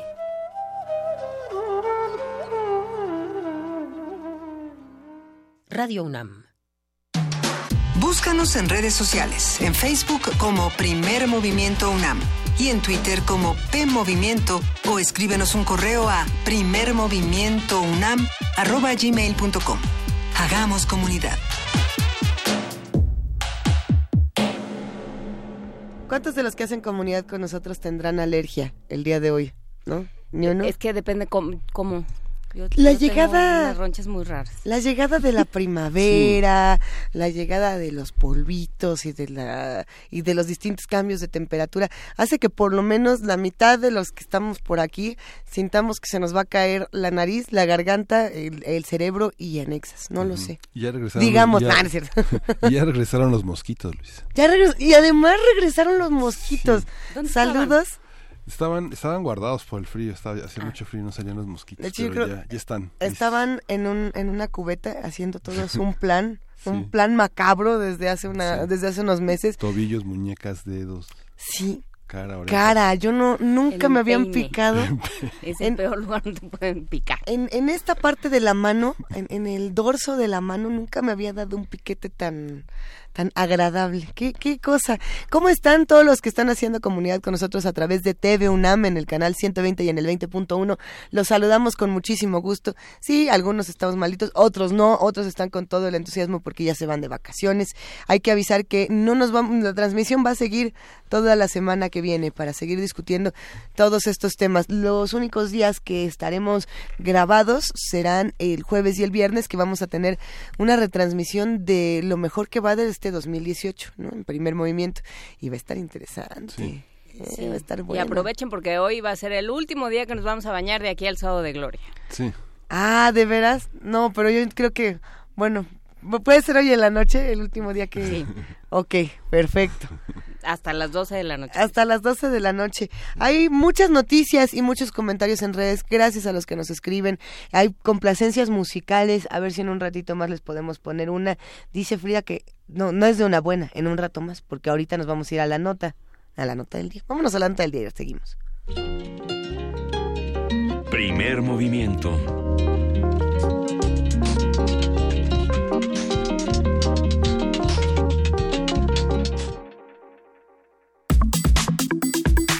Nota del día. Durante el primer bimestre del 2018, 4.937 personas fueron asesinadas en México. Se trata de 3.37 asesinatos por cada 100.000 habitantes, la tasa más alta de la que se tenga registro para los dos primeros meses del año. De acuerdo con datos de incidencia delictiva del Secretariado Ejecutivo del Sistema Nacional de Seguridad Pública, en enero y febrero también se presentó la tasa más alta de feminicidios de los últimos cuatro años. Durante esos meses iniciaron 122 investigaciones por ese delito, es decir, una tasa de 0.2 feminicidios por cada 100.000 mujeres. Esto representa un incremento de 25% con respecto al año pasado. Y eso sin contar todos los eh, asesinatos que no son considerados feminicidios por eh, problemas entre comillas de definición. Además, según la encuesta nacional de victimización y percepción sobre seguridad pública 2017 del INEGI, la percepción de inseguridad entre la población se ubicó en 74.3%. El documento señala que la tasa de incidencia delictiva por cada 100.000 habitantes fue de 37.17. Y bueno, en los últimos días las redes sociales y los medios de comunicación han dado a conocer noticias como el caso del feminicidio de Reforma 222, la aparición de tres estudiantes de cine en Tonalá, eh, Jalisco, el asesinato de un periodista en Veracruz, de Leobardo Vázquez, que ya lo habíamos mencionado, así como la agresión que sufrieron maestras y alumnas de una telesecundaria Guerrero, a quienes les fue cortado el cabello. Esto entre muchas otras noticias de violencia en nuestro país. Sí, a partir de las notas más recientes sobre ataques y violencia de género y de otros tipos, vamos a hablar sobre cómo se generan, se perpetúan y escalan las conductas violentas. Para ello ya está en la línea el doctor Juan Salgado, él es especialista en seguridad, y bueno, vamos a conversar con él sobre este tema. Juan, buenos días, gracias por estar con nosotros. ¿Qué tal? Muy buenos días, eh, Miguel Ángel. Saludos y saludos al auditorio. Cuéntanos, eh, Juan Salgado, cómo eh, hemos hablado mucho contigo sobre no solo las cifras de violencia, el, lo que lo que dice el secretariado, lo que dicen las diferentes autoridades, sino cómo esto se va va formando parte de del el tejido y la forma de comunicarnos de todos los días, que eso es es lo preocupante. ¿Cómo vemos esto? Sí, bueno, en muy muy particularmente la violencia contra las mujeres es una violencia muy específica definida tanto por el marco internacional, por distintas convenciones de la ONU, como, como convenciones regionales, como un tipo de violencia que se ejerce particularmente contra la mujer por el hecho de su condición de ser, mujer y que tiene consecuencias muy graves que a partir de lo que señalaban precisamente de cómo va escalando porque hay un tema de intencionalidad muy específico en este, en este tipo de violencia y además al escalar puede llegar a una forma extrema que es el feminicidio. En el feminicidio, pues bueno, ya vemos, eh, pues generalmente no es, no es un hecho aislado, sino de que no es una cuestión en la cual de pronto pues un hombre decida matar a su pareja femenina eh, sin tener antecedentes. Normalmente pues hay pocos rojos que se pueden ir identificando en un proceso de escalamiento de violencia que pueden ir empezando con degradaciones en términos verbales, eh, pueden llevar ciclos también muy complejos de dependencia económica, de dependencia emocional, eh, también ciclos muy complejos, familiares, sociales, en los cuales la mujer se ve atrapada en, en, en un círculo en el cual no ve muchas opciones para poder salir y continúa con, con, esos, viviendo muchas veces con esos agresores, aunque por supuesto más allá del matrimonio pues hay violencia contra la mujer en el ámbito laboral, la ley, eh, eh, la legislación mexicana identifica todos estos tipos de violencia y hay sanciones muy, muy específicas en contra de ellas. Por muchos años no estuvo tipificado el feminicidio en el Código Penal de Chihuahua, es algo que recientemente se acaba de tipificar era una situación escandalosa por todo lo que conocemos de Ciudad Juárez, pero bueno, eh, afortunadamente después de mucho trabajo de las mujeres y, de, y, de grupos eh, de derechos humanos en Chihuahua, se ha tipificado en el Código Penal la figura de feminicidio ya es una figura que está en todos los códigos penales en, México. Y ahora lo importante, pues es en primer lugar, eh, como lo señalaban, pues tener ejercicios que nos lleven a poder tipificar adecuadamente los, los homicidios para poder actuar jurídicamente en torno a, estos delitos tan graves, pero también necesitamos programas que nos lleven eh, que y, políticas públicas que nos lleven hacia la sensibilización, hacia la formación. Eh, por ejemplo, yo he participado en un programa para formar agentes policiales en atención a víctimas de violencia de género. Ha sido bien difícil, ha sido un programa eh, que nos ha enfrentado a muchas situaciones de machismo en las instituciones policiales, pero me parece que hemos tenido también algunos avances importantes. Y otro programa en el que he participado es de formación a las operadoras y operadores de 911, que son esenciales para poder identificar a una víctima de trata, a eh, poder identificar a una niña que está sufriendo violencia en su casa, poder identificar a mujeres que están siendo violentadas en distintos ámbitos. Entonces, es, es un trabajo complejo porque incluso podemos pensar que quienes operan en 911 de pronto son personas muy sensibles, pero tienen turnos largos, están sumamente victimizadas porque están todo el tiempo eh, recibiendo violencia a través de las llamadas y tienen horarios muy largos, no pueden no pueden ni siquiera pararse al baño por la cantidad de, de, llamadas que reciben. Y en ese sentido pues si no tienen esta eh, esta capacitación específica sobre qué hacer en casos de violencia contra la mujer tener en cuenta que hay un riesgo muy alto de lesiones y de incluso de, pérdida de vida pues realmente eh, eh, no tienen las herramientas para poder actuar en torno a estos casos que son tan complicados. Este es, es muy interesante esto que, que mencionas, Juan Salgado, el trabajo que se hace con quienes prestan ayuda. Eh, porque bueno, ellos también, o sea, digamos, no, no vienen, no los importamos de otro planeta donde no existe la violencia, pues también son hijos, también, digo, además de todas estas condiciones adversas de trabajo de las que hablas, eh, también son hijos de alguien, crecieron en un hogar que por las estadísticas pues es probable que sea violento, se han acostumbrado a una, a una cierta forma de entender el lugar de las mujeres, o sea, crecieron en esta misma sociedad, son parte de la misma sociedad que, eh, que genera violencia. ¿Qué sucede cuando uno empieza a hablarles de estos términos y empieza a trabajar con ellos? ¿Qué, ¿Con qué te has encontrado, Juan Salgado?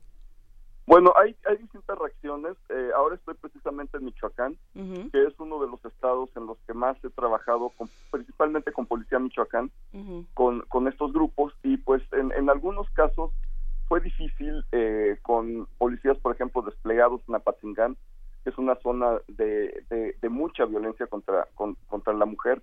Apatzingán y Tierra Caliente en Michoacán en general pero bueno, pues ellos están evidentemente reproduciendo patrones de machismo que hay dentro de la institución policial y que y, que vamos están inmersos en, en, este ciclo que, que, no solo es conductual también es cultural. Es decir ellos eh, están en una institución que premia el machismo y en ese sentido pues eh, es un trabajo muy fuerte porque hay que hacerles entender que son responsables son primero respondientes y como tales son responsables de la atención a víctimas de, violencia de género. El primer punto que es muy difícil acá en Michoacán es explicar los excluyentes de responsabilidad. En Michoacán la violencia familiar es el único estado en México donde la violencia familiar no es oficiosa. Es decir, la violencia familiar en Michoacán, en el Código Penal de Michoacán, es un delito que se, que se persigue lamentablemente por querella. Entonces tenemos muchos casos en este estado en los cuales las mujeres pueden perdonar a su agresor y muchas veces los policías se desincentivan porque se enfrentan físicamente a un agresor, eh, entran a los hogares y después son demandados legalmente no solo por el por el agresor sino incluso por las mujeres por haber entrado a su hogar. Entonces eh, es, una situación muy compleja en este estado porque si bien eh, no todos los policías son violentos contra las mujeres aquellos que tienen intención de hacer algo de, actuar, pues tienen una serie de problemas legales para poder hacerlo. Y asimismo también, pues las operadoras y operadores de 911, muchos de ellos han sido policías, entonces conocen el otro lado y a veces se encuentran atrapados en situaciones que nos han narrado, son verdaderamente estresantes, en las cuales tienen a mujeres gritando en una línea, en un lado de la línea del teléfono, mujeres encerradas en un closet, en un cuarto con sus hijos, que están gritando por un lado, están pidiendo ayuda, y por el otro lado tiene un policía que se niega a entrar al domicilio por miedo a que a enfrentar las consecuencias legales. Entonces, la verdad es que necesitamos, en primer lugar, homologar la legislación para que en, todos los estados y, en todos eh, y, en todos los municipios también de México se castigue como se debe castigar la, la, violencia de género y sobre todo eh, la violencia familiar y también que quede muy claro que es una situación que, es algo que por increíble que parezca todavía no está claro que es un que es un delito que no es algo que es mediable que es algo que se tiene que eh, que se tiene que sancionar penalmente en ese sentido pues tenemos todavía un trabajo muy largo por delante Ah, eh, en esta nota hablaremos de distintos tipos de violencia, eh, eh, doctor Juan Salgado, pero digamos, puntualizando un poco el tema del feminicidio, es interesante no solamente la participación de la, de la policía y la participación de las autoridades, también la participación de los medios de comunicación que ejercen este tipo de violencias al dar las notas. lo digo pensando en dos casos en particular, el caso del feminicidio en Reforma 222, que fue clasificado como crimen pasional porque el, el, homicida llevaba una carta en la que, bueno, pues ya todos habíamos escuchado, ¿no? Que decía, bueno, es que tú no me vas a arruinar la vida por puta, ¿no? Tal cual. Y en el otro, eh, y bueno, eso era crimen pasional, no es feminicidio, según los distintos medios de comunicación. El otro que llama muchísimo la atención, Juan Salgado, es el, el homicidio, el feminicidio de Kenny, que en el periódico El Universal se repetían eh, una y otra vez que era la escort venezolana, no importa que sea una mujer, no importa otra cosa. Un hombre. Ella es una escort venezolana que según estas notas le gustaba caminar por las oscuras calles de Tepito y le gustaban los, los malos hombres y entonces en cierta medida hasta se justifica que este personaje al que acusa de haberla asesinado al, al Pozole, que bueno, sube este video de este sujeto me va a matar y demás, que lo haga, ¿no? Porque pues ella se junta con pura pues con pura gente mala. ¿Qué hacemos con esta parte de los medios tan tan agobiante en ciertas ocasiones? Sí, en, en, realidad, bueno, pues tenemos un marco de libertad de expresión que desafortunadamente muchas veces permite eh, la libertad de expresión no es un derecho absoluto, hay que decirlo, es un derecho que está limitado tanto en la legislación mexicana como internacional por el respeto a los derechos de otras personas. Entonces, al no ser un, un, derecho absoluto, los medios tienen la obligación de respetar los derechos a la integridad y a la dignidad de las personas sobre las que están narrando temas tan sensibles.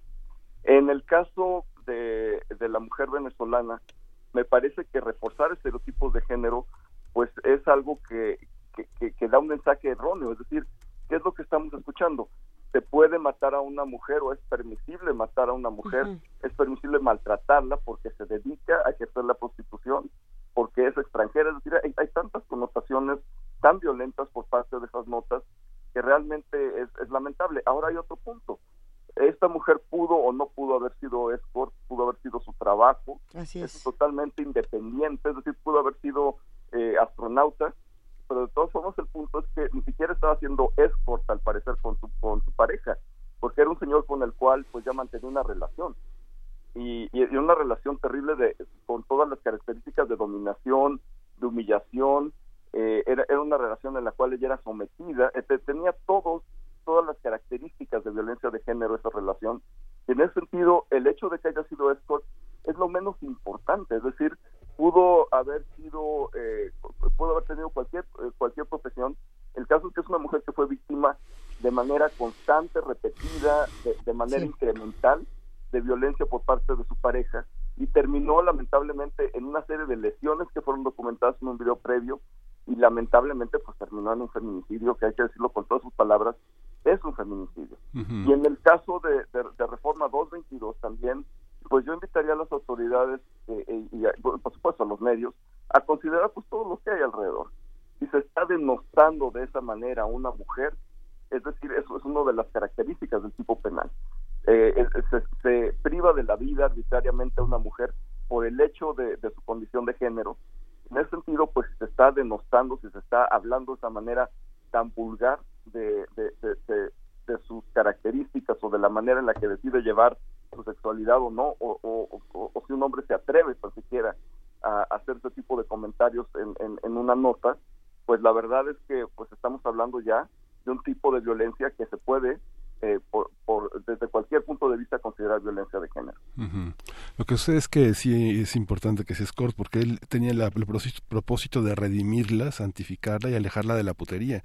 Digamos, toda, toda, la, toda, la, toda la subestima, la devaluación, el ataque que es una, un rasgo muy característico de los asesinos seriales, ¿no? Este volver, este perdonar y este sí, pero ahí, ahí está la obligación, digamos, ahí está la reflexión que se eh, que tiene que hacer el medio, ¿no? Sí. O sea, realmente, bueno, sí, esto es lo que sucede y esto va a vender, pero a costa de qué? ¿no? O sea, yo creo que eso es una reflexión, o sea, no, no se trata de que todos nos volvamos hermanitos de la caridad, evidentemente eh, los, eh, hay medios que claramente buscan vender muchos ejemplares y que para eso tienen, para eso tienen los titulares que tienen. No, no veas tu gaceta, no estamos hablando de tu gaceta. no, digamos. La agarro para sostener. Pensando en todos estos periódicos eh, que, que funcionan como eh, como periódicos de nota roja y que, y que ese es el tono que tienen y que esa es la estridencia que buscan y que esas son las fotos que toman y los encuadres y todo esto, bueno, ¿qué hacemos con eso? Digamos, al momento en que tú vas a trabajar con una, con personas dedicadas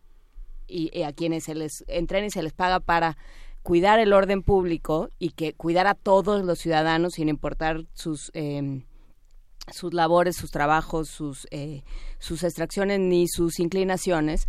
Entonces tienes que pues poner atención a esto es lo que pasa, digamos, tienes que trabajar desde todos los frentes. ¿Cuáles son estos frentes, Juan Salgado? ¿Cómo, cómo los medios, cómo la educación, cómo eh, la, el, uso y el ejercicio de la fuerza y de la justicia? Bueno, hay, tres frentes que yo identificaría. El primero, sí quiero decir, y es muy importante, que ya no estamos en los tiempos de la alarma.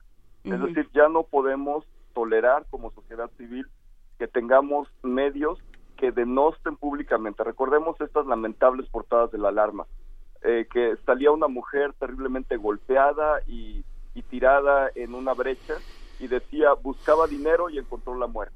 Estaba pues básicamente refiriéndose al oficio de esta mujer que era la prostitución y que por eso la llevaron a la muerte.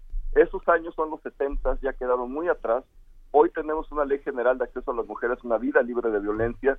Tenemos códigos penales que sancionan el lenguaje de odio y que sancionan eh, pues toda, toda esta comunicación que desafortunadamente ayuda a, perpetrar lo que la misma ley eh, llama violencia en la comunidad.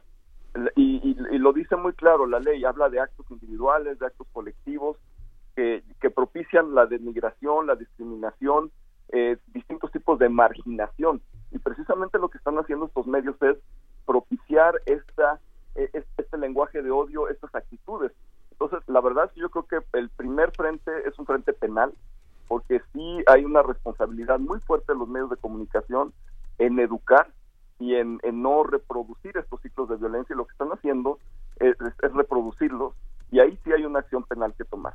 La otra parte que creo que es muy importante es formativa y creo que eh, tiene que haber un esfuerzo gubernamental y de sociedad civil de educar a periodistas, sobre todo a periodistas de nota roja, pero yo creo que en general a, los, a los medios de comunicación, sobre qué, cuál es la legislación, la legislación nacional, la legislación internacional eh, que combate la violencia de género para que tengan muy claro cuáles son sus responsabilidades. Y la tercera parte, yo creo que tiene que pensarse en un marco regulatorio tenemos que, eh, y obviamente esto eh, es un tema muy sensible porque hay, eh, está la libertad de expresión de por medio, pero sin menoscabar la libertad de expresión, que como lo digo no es un derecho absoluto, sí establecer límites muy claros y establecer parámetros, y creo que es un asunto que eventualmente pues se tiene que, desarrollar, no solo por la parte jurídica, sino por la parte de política pública. Claro. Es decir, cuáles son las líneas de comunicación que de verdad violentan los grupos de personas en vulnerabilidad. Lo que pasa, Juan, es que te refieres al periódico de la alarma, pero el gráfico y el periódico El Metro y las planas intermedias de la prensa son así, están abiertas en los podos de periódicos y ocupan una un, un, gran espacio. Lo mismo, este, digamos, imágenes que sí vulneran, que atacan, que, que lastiman muchísimo a, quien pase y no tiene por qué ver eso, ¿no? Pensemos, por ejemplo, en estas notas que se repitieron en, los medios de comunicación, en, en estos periódicos en particular, en las últimas semanas y en los últimos días. Una de ellas, que por supuesto a, muchas personas dejó sin aliento, Juan Salgado, fue el caso caso de eh, las maestras y las alumnas en Acapulco, que bueno, eh, les cortaron el cabello y a partir de ese momento cerraron las escuelas hasta el 6 de abril. ¿Cómo se resuelve o cómo... Eh, ahora sí que en teoría, porque en la práctica no, no, no estamos ya tan seguros de qué es lo que está pasando en Acapulco, ¿cómo se tendría que resolver un problema tan fuerte como este donde las niñas ya no están seguras en sus escuelas? Sí, en, realidad aquí este, hay, hay un tema también que es muy importante. Estamos hablando de hombres armados. En ese sentido, eh, vamos, no fue un acto, eh, un acto de bullying. Eh, sí hay, sí hay actos de violencia simbólica que son muy importantes. ¿Por qué a las mujeres? ¿Por qué las hicieron hincarse? Es, es, es un tema en términos de, de mensaje que, que, de extrema violencia y es un acto de humillación que más allá de la parte delictiva tiene una connotación social muy importante, es decir, ¿por qué de pronto entran eh, a esta colonia eh, eh, en, que, es una zona muy marginada en, Acapulco y por qué atacan hacia las mujeres? Evidentemente, pues son grupos que, que, tienen intereses y que tienen también mecanismos de venganza. Si, en, si socialmente se considera que la mujer es una propiedad, es como si se enoja alguien con una persona y va, le rompe las ventanas a su casa. Eh, así lo están pensando. En ese sentido voy y trasquilo a tus mujeres, las hago que se hinquen y las humillo. Es un poco lo que se hace en las guerras civiles, cuando en una población entran los grupos armados irregulares y violan a las mujeres. Es decir, están vulnerando esto que los hombres del otro bando de la guerra civil consideran su propiedad. Entonces, la verdad es que hay, hay temas aquí eh, que son pues culturalmente muy complicados. Eh, sí hay un asalto de por medio, sí hay este eh, se llevaron los celulares. Sí, es más profundo. Eh, sí, hay, hay, hay, hay, muchas otras cosas, pero lo que es verdaderamente grave es la manera en la que actuaron con las mujeres.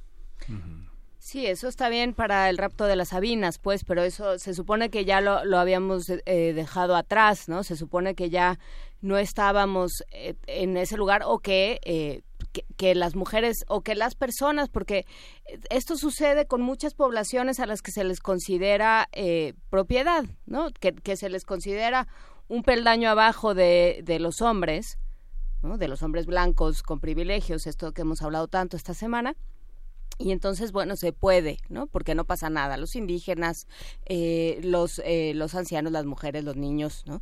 Todas estas poblaciones que son propiedades o que son invisibles. Así es, precisamente eh, buena parte de, de, los, de, las, de la manera en la que escalan los ciclos de violencia tienen que ver con ir denigrando e ir quitando cualquier capacidad de agencia de, estas personas, incluidas las mujeres. En ese sentido, pues eh, la violencia empieza muchas veces con cuestiones verbales.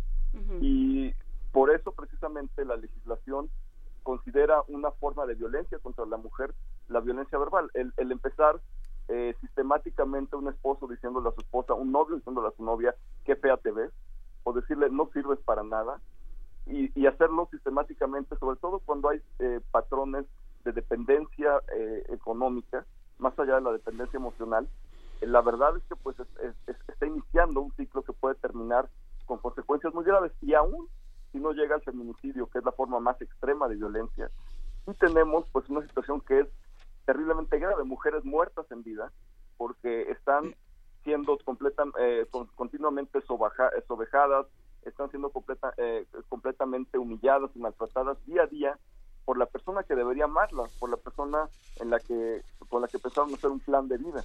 Y lo mismo si lo llevamos al ámbito laboral.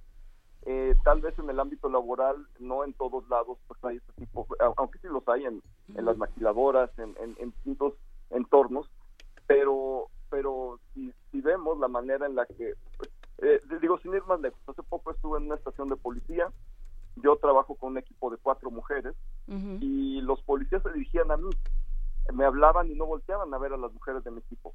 Las mujeres de mi equipo les hacían preguntas porque estábamos en una reunión de trabajo y me respondían, eh, me volteaban a ver y, no las no las veían. Y, y, hubo un punto en, la reunión en la que yo tuve, que decir, por favor, respóndanle a mi colega lo que les está preguntando porque la pregunta no se la hice yo. Es, es en, en, el ámbito laboral muchas veces eh, las agresiones no son eh, en, términos de eh, directamente verbales, pero hay una serie de actitudes que terminan humillando a las mujeres y que a veces no son conscientes.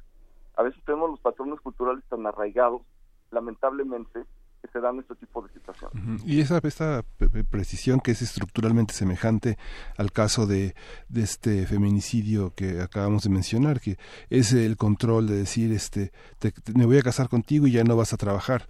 Las preguntas, ¿y te va a dejar trabajar cuando te cases? Ese tipo de control de posesividad que es el, esta falta de confianza en tener una especie de menor de edad susceptible a la seducción de todos los lobos que hay y, que es una característica de, no, o que es una extensión del hombre y entonces si tú trabajas quiere decir que yo no que a mí no me alcanza para mantenerte todo este tipo de construcciones.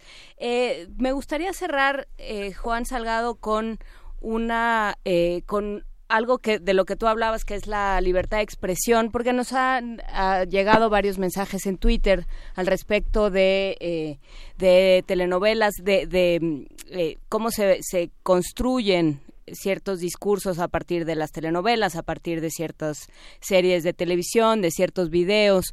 Eh, por ejemplo, el hecho de que eh, el grupo Café Tacuba haya decidido dejar de cantar la canción Ingrata. O sea, todas estas cosas, eh, esa, esa línea entre la libertad de expresión y la violencia, ¿cómo, ¿cómo la trabajamos? Es una cuerda floja muy complicada. Sí, sí es complicada, pero yo creo que hay, hay, hay, hay un estándar que, es muy simple y es la dignidad. Es decir, eh, hay que considerar que parte de nuestro lenguaje, que parte de nuestra expresión eh, cultural y hasta nuestra expresión corporal está, este, e, está victimizando a, a, otra persona, está victimizando en este caso a una mujer. Y ahí es donde es inaceptable. Es decir, podemos eh, tener las expresiones con toda libertad, siempre y cuando no afecten los derechos de otra persona. Entonces yo creo que ahí está el estándar y es, y es muy simple. Y yo creo que en ese sentido hay que construirlas conjuntamente, es decir, no tenemos que ser hombres pensando en cómo nos expresamos, ¿por qué no hablamos hombres y mujeres sobre cómo debemos expresarnos unos y otros? Y que y, digamos que hay un punto de equilibrio en el cual todos nos podamos sentir cómodas y cómodos, ¿no? es decir, en el cual todos podamos decir, este lenguaje es inclusivo, y hace que, todos nos, estemos sintiendo bien. Hay personas que descalifican mucho el lenguaje inclusivo, hay personas que dicen, bueno, no tenemos por qué hacerlo, se acuerdan de Fox, que decía chiquillas y chiquillos, y se burlan del lenguaje inclusivo. Sin embargo, es muy importante señalar que el lenguaje está dando visibilidad a, diferencias importantes que hay en, la manera en la que pensamos. Es que no tenemos que pensar todo como si fuera un mundo de hombres. y si empezamos por pensar así, podemos hacer transformaciones más grandes. Entonces, eh, yo considero que es muy importante tener como estándar siempre y como referencia la dignidad. Y la dignidad no es lo que yo me imagino que es la dignidad para otra persona. ¿Por qué no le preguntamos a esta otra persona cómo se siente bien? ¿Qué, le hace sentir incómodo? Y en ese sentido, pues si yo tengo una persona discapacitada al lado, preguntarle, oye, este, eh, tal vez estoy siendo muy amable contigo, ¿no, ¿no te hace sentir incómodo esto? ¿No te hace sentir señalado? Tú dime, tú dime con toda confianza y, lo vamos a tratar. Y haciéndolo así interpersonalmente, podemos romper esas barreras, podemos aprender también mucho. Por supuesto, partiendo del punto de todos somos personas, ¿no? Todos tenemos los mismos derechos, a todos nos, nos protege, nos debería proteger y en, y en eso tenemos que insistir. La misma constitución y los mismos derechos. Muchísimas gracias, doctor Juan Salgado, eh, profesor investigador del CIDE. Gracias por estar con nosotros esta mañana. Con mucho gusto. Que tengamos buen día. Hasta luego. Tú también. Que estés muy bien. Hasta luego. Quédense con nosotros, tenemos por aquí eh, una producción para ustedes y en un momento más les vamos a contar. Esta es para Luis Flores. A ver, esta se la dedican a Luis ah, Flores. A ver, ¿cómo, cómo, cómo? No, ya parece, ya esto sí ya es el consultorio sentimental. Nadie sabe, yo aquí en un audífono. Dara, ¿Dara? No, para, para, ah, para, Luis Flores, para Luis Flores. Le dedican partida de Cesárea Évora. Ah, no, pues está en otro lado. A ver.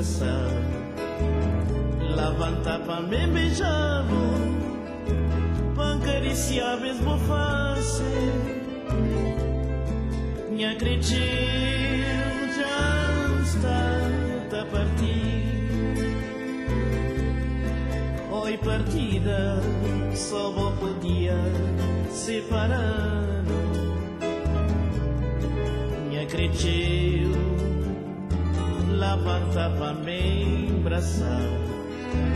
Levantar para me beijar, para deliciar mesmo fazer.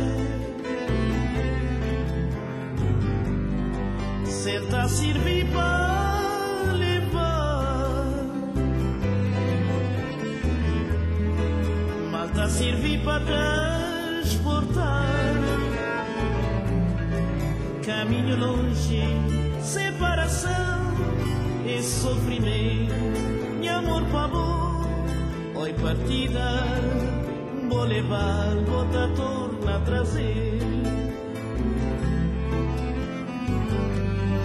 Senta servir para levar. Manta servir para transportar Caminho longe, separação e sofrimento E amor amor, oi partida Vou levar, vou te tornar a trazer Oi, madrugada, imagem de minha alma. Primer movimiento.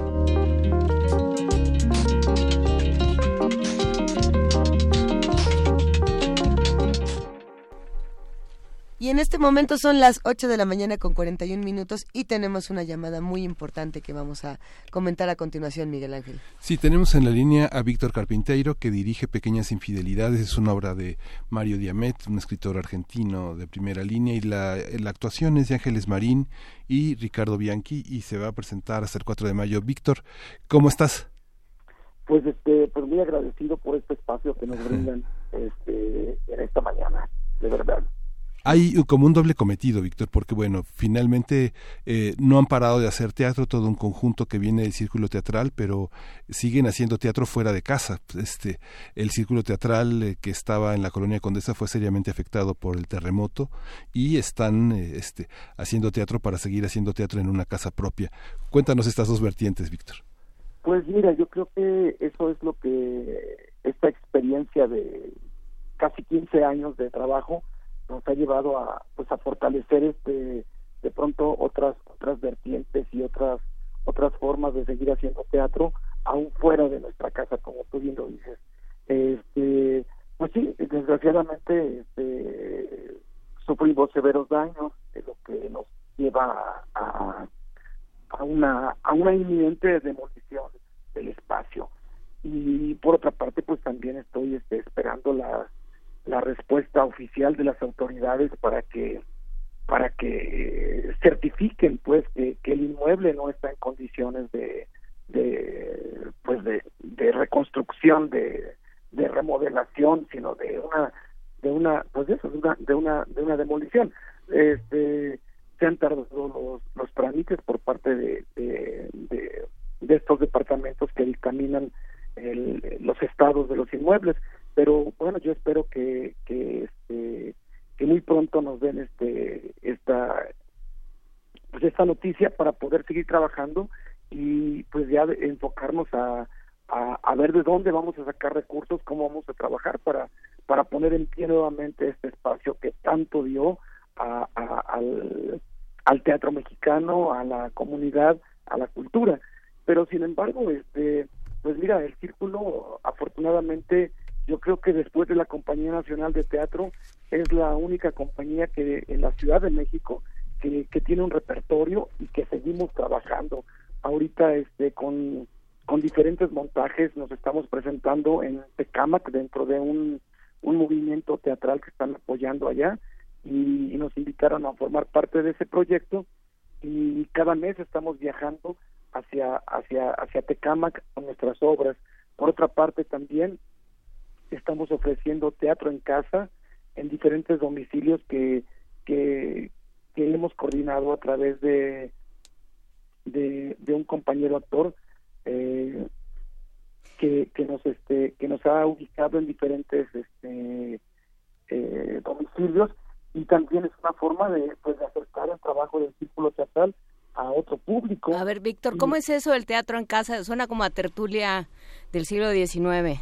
Bueno, pues casi, casi, mira, nos reciben en casas, ya sea en jardines, en salas, y este, y bueno, partimos con café, con un vino, este, se ofrece la función, posteriormente hay una, hay una, este, mm, una, una plática eh, que sirve de, pues, de retroalimentación para, para el trabajo que, que, acabamos de ofrecer, para que el público también este, eh, comente, este, externe su, su, su sensación ante, ante esa experiencia. Y, y realmente digo es, es una forma eso de acercar este a el teatro a un público que de pronto pues por circunstancias no fue cuando la obra estuvo en cartelera. Y sin embargo bueno pues este es una forma de pues de llegar también no claro claro es una es una forma de, de, de llevar el teatro a todos lados. Eh, ¿Y dónde se inscribe uno? Me, me, llama mucho la atención esta iniciativa. ¿Dónde inscribe uno su casa o cómo funciona? Ah, mira, pues este mm, es, es hablar, por ejemplo, al teléfono de, del Círculo Teatral, Y, que es el 55 53 13 83, y ahí, a partir de ahí, pues ya este agendamos, digamos, el, el, el, el domicilio, fecha, y bueno, y, y, el, anfitrión, este, pues este, él hace la, las invitaciones a, a sus amistades, este, con los cuales él desea compartir esta experiencia y, y, bueno, pueden ser 20, 30 personas de acuerdo al espacio también eh, eh, con el que se cuente. Y, bueno, nosotros vamos y estos y, estos donativos pues van para para apoyo de, del círculo teatral. Quiero también este por este medio de verdad eh, agradecer profundamente a a, muchos de los compañeros actores que en este momento todavía siguen donando eh, el monto de, de, de, una función que donan para el círculo. El, el círculo teatral ahorita pues sigue sigue con oficinas en la, en la, en la colonia San Rafael mm. y con un equipo muy reducido de trabajo. Desgraciadamente hubo que, que, que liquidar a la mayor parte de nuestros empleados pero pues sí me quedé con, con dos personas que, que son fundamentales para, para el funcionamiento de, del círculo teatral y que gracias a, a estos donativos de, de, estos compañeros actores este, hemos podido sobrevivir todo este tiempo en lo que pues, los trámites este, se agilizan, ¿no? Y nosotros pues, nos permite continuar con nuestras actividades. La obra que, tra que, que, está en los domicilios es Delirio 3, 345 AM, que es de Verónica Musalem y que es eh, interpretada por Ángeles Marín bajo tu dirección. Sí, esa es la que está viajando este, cada ocho días por diferentes domicilios de la Ciudad de México y también viaja a, a Tecama. Creo que es pues, una obra muy muy fuerte que confronta mucho a, al público y, pues por el tema que es un eh, estamos abordando el tema de, de la depresión en, en, este caso específico este en una mujer madura este y, y pues sí realmente pues nuestro público eh, yo creo que en un 80 90 por ciento ha sido un público femenino lo cual este tiene una conexión este inmediata y contundente y queremos pues, pues yo agradezco también la, la, la, pues, la disposición, el esfuerzo que Ángeles Marín hace por, por este, por adecuarse a todos estos diferentes espacios, ¿no? en estos diferentes domicilios. Sí, claro, debe ser un reto interesante. Cuéntanos eh, de pequeñas infidelidades, invítanos a, a, que todo el mundo vaya durante esta Semana Mayor. Pues mira, yo creo que este, este es el último, esta es la última aventura que inició en el círculo teatral uh -huh. y que pues ahorita la, la vemos concretada en la teatrería, uh -huh. este espacio teatral en la, en la Roma.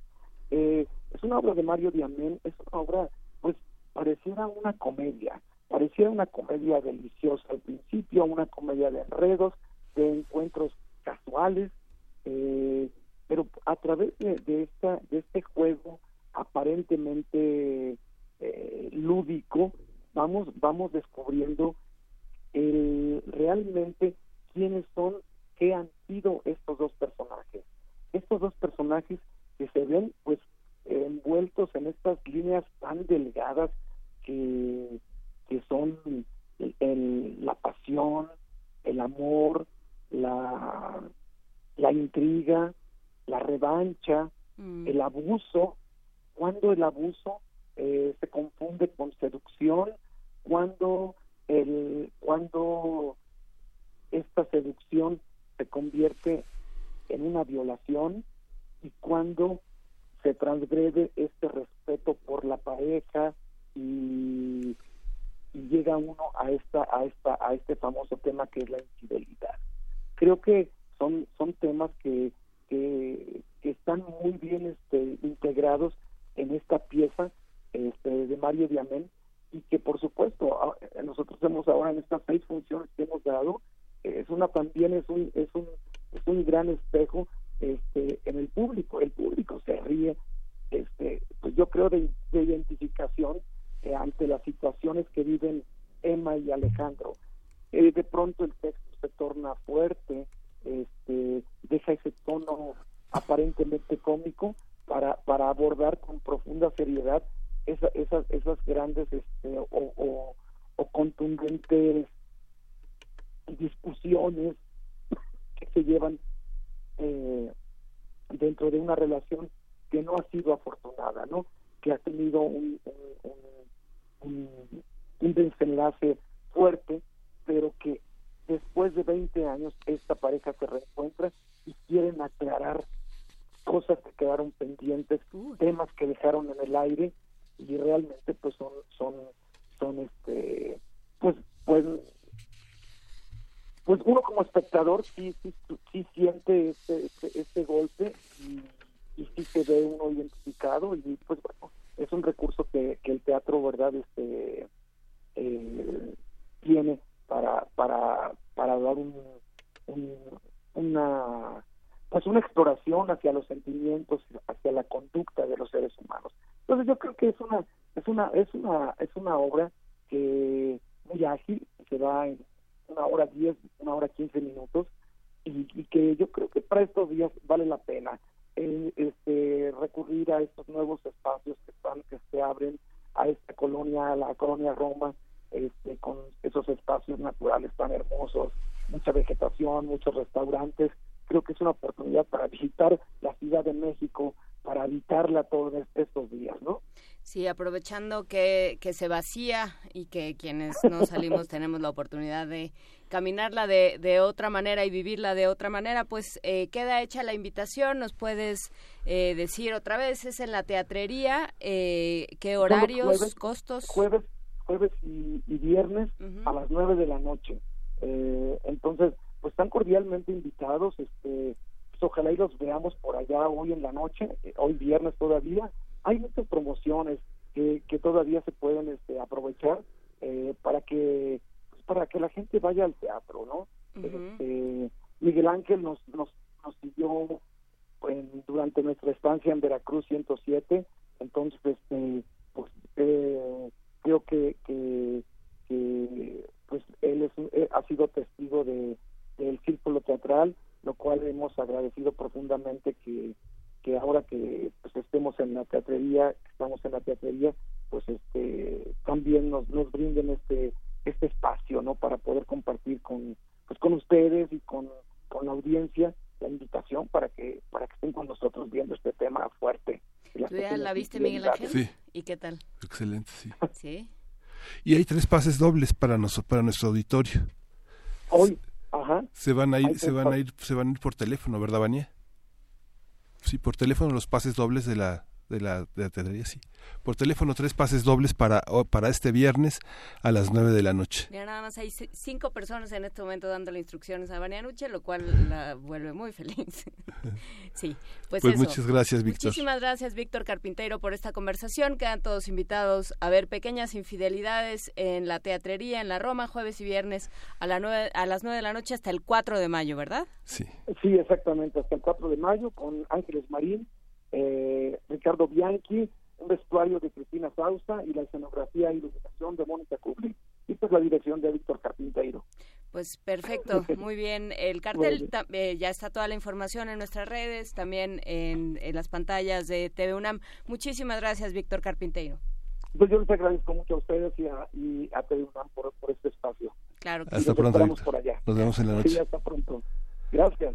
Vamos a escuchar de Mikel Erechun, Cicatrices. Erechun. Erechun, un gran, un gran cantautor vasco.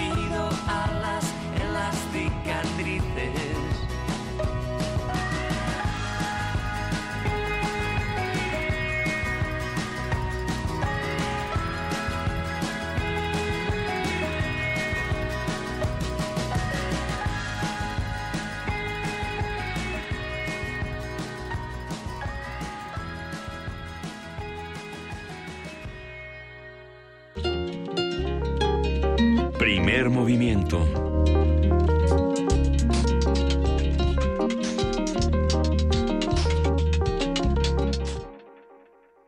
Ustedes supieran lo que estábamos platicando fuera del aire con esta, con esta pieza musical, se reirían ¿A con quién nosotros. incluía la conversión que estábamos teniendo? Eso está peor. A ver, eh, tenemos varias invitaciones al teatro esta, este fin de semana. El domingo 25 de marzo a las 6 de la tarde en el Centro Cultural El Foco en Tlacotalpan 16, Colonia Roma Sur. Eh, se va a presentar el Club de los Cinco. Cinco alumnos, una Ah. historia, tres variantes. Ah, está bueno. ¿Les suena de algo? Si van a la taquilla, por favor digan que los mandó Miguel Nuche. ¿Quién es? No vamos a decir más. No podemos decirlo. Es nuestro ya, ya iba a ser una de cabecera. Le mandamos un gran abrazo. Él eh, justamente se ha encargado de apoyarnos en distintas ocasiones con direcciones y es fenomenal. Abrazote a, a Miguel Nuche y nosotros nos vamos con eso a una pausa aquí en primer movimiento. ¿Tenemos boletos también? ¿Otros? Ah, damos más de Sí, una buena. tenemos tres pases dobles para este viernes 23 de marzo Ajá. a las 20 horas y tres pases dobles para mañana 24 de marzo a las 18 y a las 20 horas para la obra Juana in a Million que se presenta en el Teatro Orientación atrás del Centro Cultural del Bosque en el Ajá. Limba. Los ganadores deberán presentarse con una copia de, de su identificación y media hora antes de la función. Hay que hacerlo por teléfono, llamar y pedir estos tres pases dobles. Es una obra que de Vicky Araico y Nir Paldi. La dirección es de Nir Paldi con Vicky Araico. Juana, enf- Juana enfrentará su identidad como mujer mexicana al huir a Londres buscando tomar el control de su destino. Ándale. ¿Eh? Para esto Vámonos. nos vamos a una pausa para que dijeran todo esto. Ahora regresamos.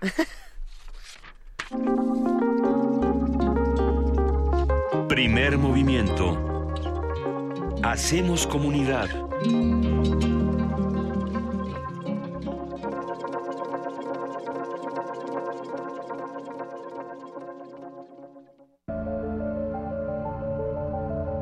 Se puede llegar de la pintura a la arquitectura, basar una escultura en el conocimiento matemático o escribir un poema a partir de la física cuántica. La Cátedra Extraordinaria de Lectura José Emilio Pacheco y el Instituto de Investigaciones sobre la Universidad y la Educación te invitan al diplomado Materialidad inestable. Diálogos entre lenguaje, arte y ciencia. Para entender los lenguajes textuales y su relación con otras artes, ciencias y áreas del conocimiento. A partir del martes 3 de abril y hasta el mes de noviembre en el Instituto de Investigaciones sobre la Universidad y la Educación, IISUE. Informes e inscripciones a difusión-iisue.unam.mx o al 5622-6986, extensión 2503.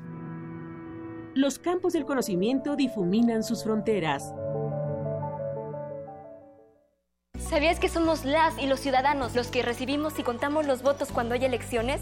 No es el gobierno ni los partidos políticos, somos nosotros. Sí, tú, yo, tus familiares, tus amigos, nuestros vecinos, todos podemos salir sorteados y tener la responsabilidad y el honor de estar en las casillas el primero de julio. Si un capacitador asistente electoral toca tu puerta, ábrele y capacítate. Tu participación es muy importante y porque mi país me importa, te invito a que seas parte de estas elecciones. INE. Seguimos con su programa Chilangos por el Mundo. ¿A quién tenemos en la línea? Hola, soy Juan.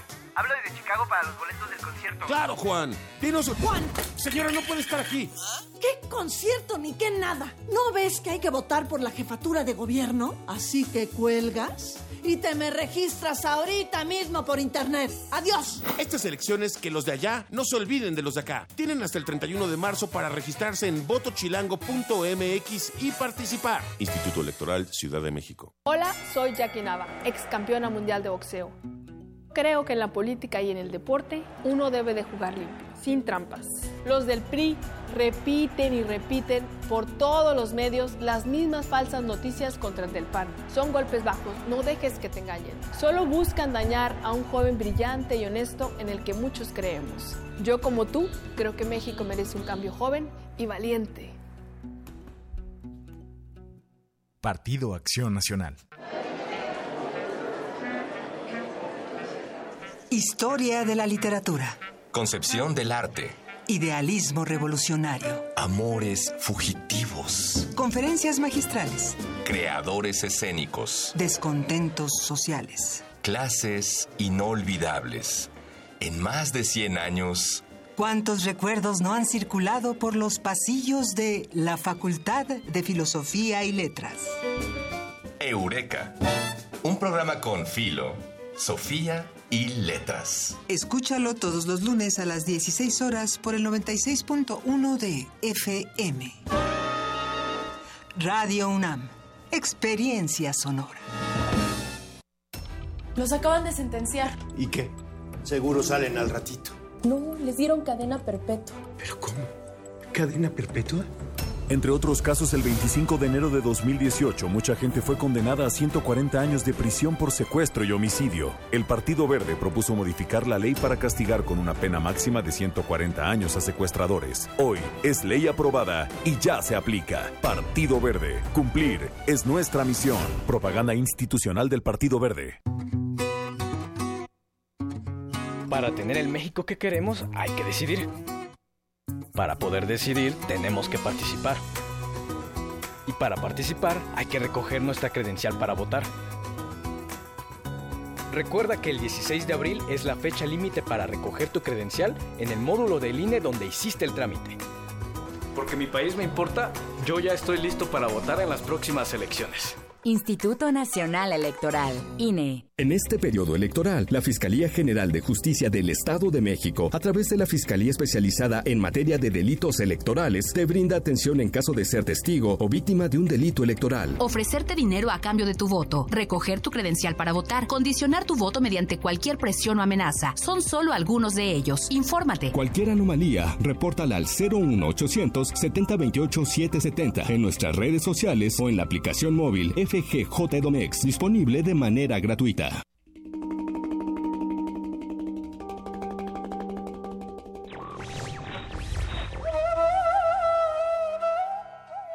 La libertad es un aire habitual, sin perfumes exóticos, que se respira junto al oxígeno sin pensarlo, pero consciente de que existe.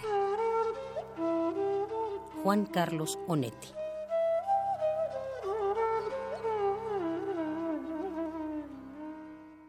Radio UNAM. Primer movimiento. Podcast y transmisión en directo en www.radio.unam.mx.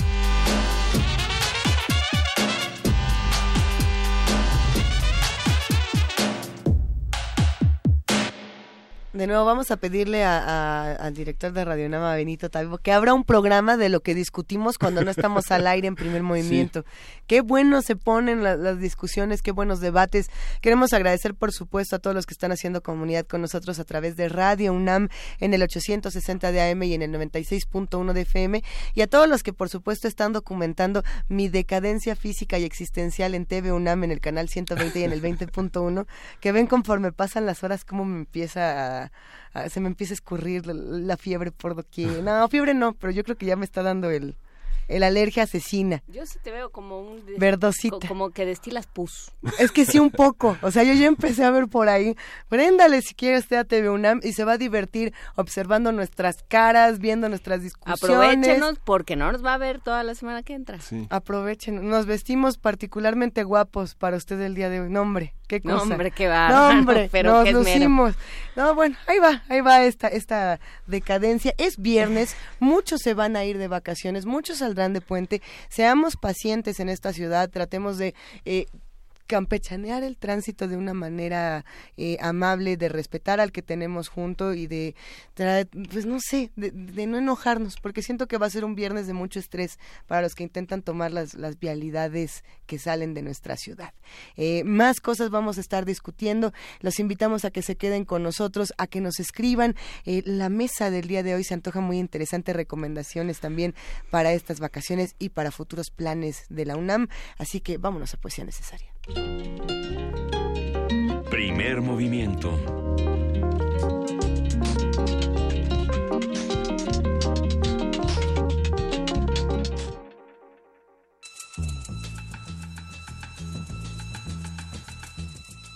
Es hora de poesía necesaria.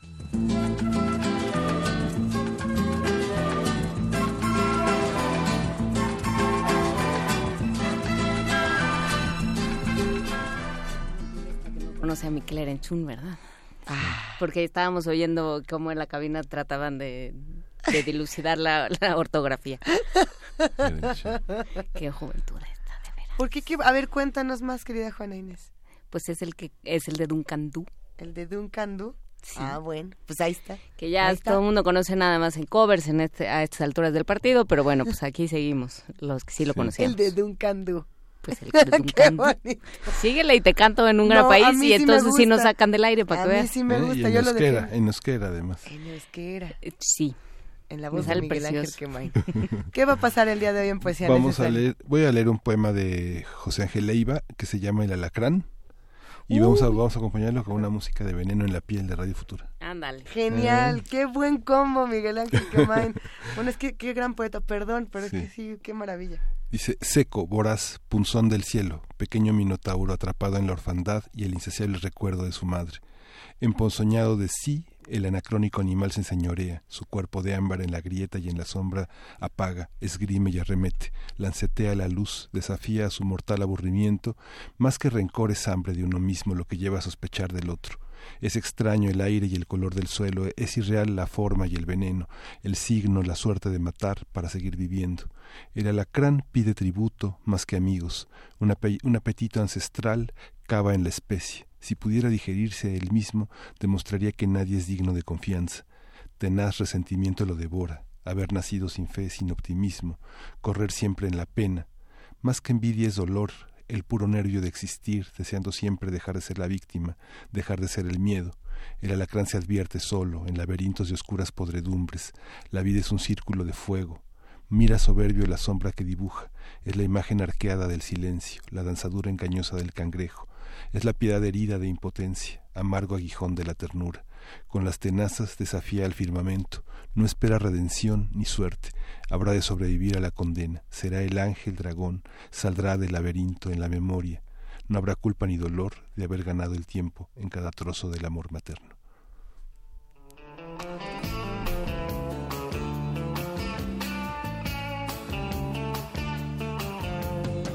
Dicen que tienes veneno en la piel estás hecha de plástico fino.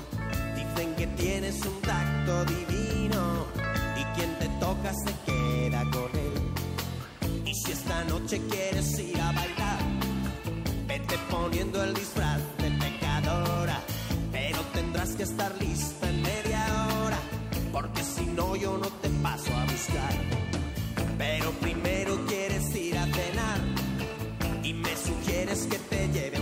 caro. A ver si aceptan la cartilla del paro,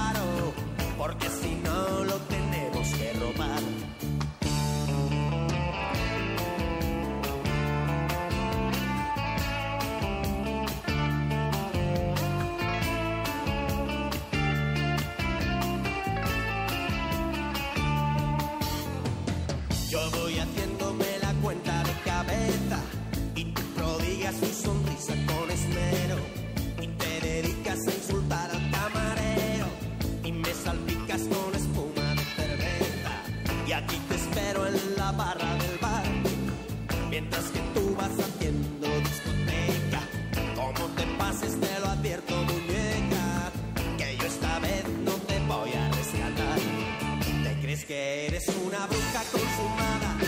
Y lo que pasa es que estás intoxicada. Y eso que dices que ya no tomas nada. Pero me dicen por ahí que sí, que sí, que sí, que sí. Y dicen, dicen dicen que tienes veneno en la piel. Y es que estás hecha de plástico fino. Dicen que tienes un te toca se queda con él. Dices que yo no soy tu hombre ideal. Mientras ojeas con soltura una revista Y me pregunto si tendrás alguna pista O alguna foto de tu tal para cual. Te crees que eres una bruja consumada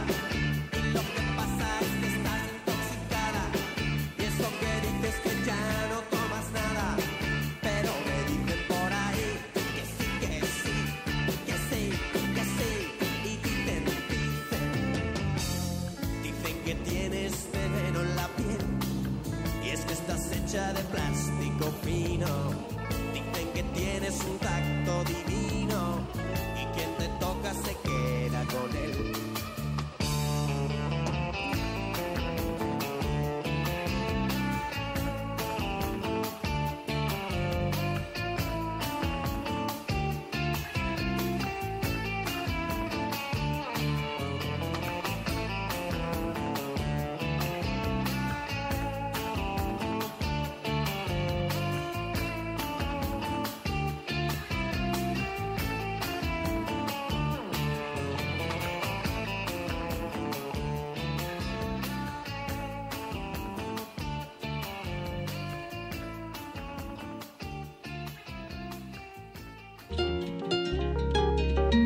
Primer movimiento.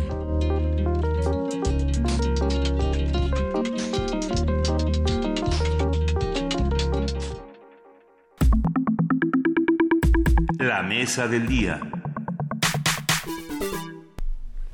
La Filmoteca de la UNAM fue creada en 1960. Posee un acervo fílmico con gran parte del patrimonio cinematográfico de México y entre sus objetivos está programar películas en los recintos universitarios, así como impartir cursos, talleres y seminarios que contribuyan a la formación de especialistas en restauración, preservación y programación del material cinematográfico. La Filmoteca ha recibido diversos reconocimientos a su labor, como el Gran Premio de Honor de la Academia Mexicana de Artes y Ciencias Cinematográficas al Cine Universitario, la Diosa de Plata Francisco Pina, otorgada por la Asociación Civil Periodistas Cinematográficos de México, y el Ariel de Oro por su labor de preservación cinematográfica, entre otros.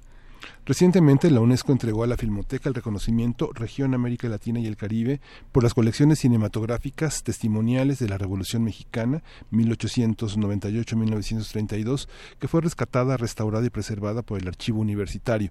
En 2003 la película Los Olvidados, filmada en México en 1950 por Luis Buñuel, que fue declarada Patrimonio Audiovisual, audiovisual de la UNESCO.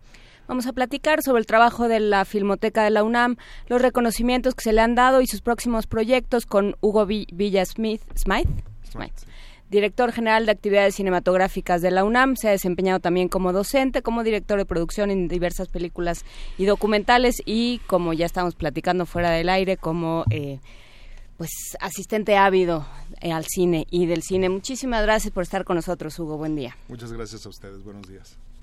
A ver, ¿qué hace eh, la Dirección General de Actividades Cinematográficas? Eh, pues se encarga de eh, la preservación del acervo que está depositado en la Filmoteca de la Universidad. Es el acervo más grande de, cine nacional y de cine iberoamericano que cuenta el país y muy probablemente en toda América Latina.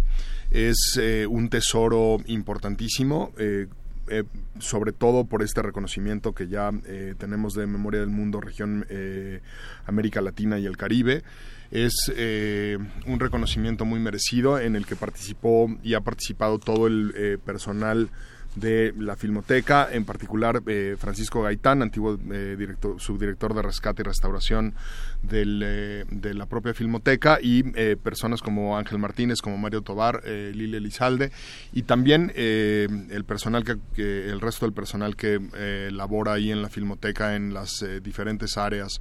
este acervo específico al que se le otorga el reconocimiento Empieza en 1898 con las primeras eh, vistas de cinematógrafo que llegan a levantarse en eh, México, como esta curiosidad científica de los Lumière, que ellos pensaban que no iba a ser como tener mayor éxito comercial, este, habría que haberles tomado la palabra y comprarles la patente. Este, nadie tuvo esa visión, este, y pues ya vimos que sí tuvo mucho éxito comercial, digamos que un sí, Sí, ha pegado más o menos. Ha pegado más o menos el cine. Este, y también participaron en esas eh, filmaciones y vale la pena eh, mencionarlos porque merecen un, lugar ahí en, nuestro recuento histórico. Eh, ya cinefotógrafos mexicanos como Salvador Toscano, que una buena parte de ese material es el archivo toscano justamente, los hermanos Salva, Jesús Achavitia, Antonio Focañas, Guillermo Becerril y algunos otros eh, eh, camarógrafos que no aparecen eh, no aparecen en los registros pero que son materiales que se les conoce en el derecho de autor como materiales huérfanos que están ahí registrados de como les decía entre 1898 y 1932 es muy importante porque se trata de como bien sabemos materiales de los años previos a la eh, Revolución Mexicana y de el final de la Revolución, del momento en el que se consolida eh, se, eh, termina el movimiento armado y se consolida pues el, régimen post-revolucionario. Entonces son muy importantes para la formación del de el México post-revolucionario y eh, e históricamente eso tiene muchas implicaciones para, para nuestro país. Entonces se convierten en el material de la... es el material de la primera revolución que se filma en la historia en realidad. Algunos años después la Revolución Rusa será también filmada, pero eh, eh, la primera revolución que se filma en la historia es la Revolución Mexicana. De hecho, hay eh, algún recuento histórico muy famoso alrededor de Pancho Villa, en el que camarógrafos de la Biograph le piden remontar algunas escenas de tomas de batalla, de tomas de ciudades y de batallas, porque estratégicamente eh, resultaba eh, mejor hacer esas eh, batallas en horas muy de la madrugada o muy del anochecer para que los ataques pero efectivamente la luz para filmar no era las cámaras eran muy ciegas en esos las cámaras y los negativos eran muy ciegos y entonces les convenía mucho más volver Pero a eso es como de Gila pidiendo que, este, que ataquen que ataquen entre el domingo tempranito para interrumpir el que, fútbol. Y que recojan las balas para que nos las devuelvan, el, la famosísima llamada de Gil en la guerra, ¿no? Sí, no, qué cosa tan rara. Algo así. A ver, entonces, eh, entonces sí, la, la Revolución Mexicana como la primera revolución ya interpretada para este nuevo lenguaje que es el cine eso eh, es interesante esto que decías de los hermanos Lumière que llegan y dicen, bueno, pues quién sabe qué va a pasar con esto. ¿Qué, qué pasa con el cine? ¿No? O sea, después de que llegan los hermanos Lumière, ¿en qué momento hay esta idea de no solo podemos guardar testimonio, sino podemos contar historias? O sea, inventar nuestras propias historias. muy rápidamente, el, el, hay, hay una, una eh, historia alrededor de, de Méliès, eh, que él, justo esta eh, eh, anécdota de no va a tener ningún éxito comercial, no la tengo como una referencia cierta porque no soy un historiador muy versado en ese periodo de la historia del cine. el primero que se les acerca les dice, oigan, véndanme un cinematógrafo que es Lumière, porque esto va a ser un gran negocio como espectáculo. Eh, y la respuesta de los Lumière es, no, esto es una curiosidad científica, es un juguetito como para enseñar y decir, ay, mira qué chistoso, es algo que hicimos con la, este, la fotografía este, repetida varias veces al, eh, este, a una velocidad eh, en que la permanencia de visión de la retina permite verlo, ¿no? Entonces, eh, eh, muy rápidamente se dan cuenta eh, eh que esto puede ser un gran negocio y entonces Méliès es el que empieza a contar historias con, con, una, con una cámara. Las empieza a contar de una manera muy lineal, eh, plana, que se describe muy bien además en la película de, de Scorsese de eh, Hugo Cabré, este, y después pues eh, ya surge toda una explosión y empieza a surgir como las primeras herramientas de la gramática del cine, ¿no? De los movimientos, en vez de que la cámara filme solamente el movimiento, la cámara pues un poco se, se desembaraza del piso y empiezan a, a, hacer que la cámara se mueva, ¿no? Y entonces alguien alguna vez puso la cámara, en vez de que el tren llegue hacia la cámara, subió la cámara al tren, ¿no? Y la estación llegó hacia la cámara, ¿no? Y entonces se dieron cuenta que se podía mover la cámara. Y entonces ahí seguramente se dieron cuenta que se podía hacer un, un dolly en vez de que se pudiera solamente panear. Y entonces descubrieron que había otra forma dramática de interpretar la cámara. Y entonces alguien seguramente eh, se lo atribuyen a, a D.W. Griffith, el primer uso dramático de un dolly.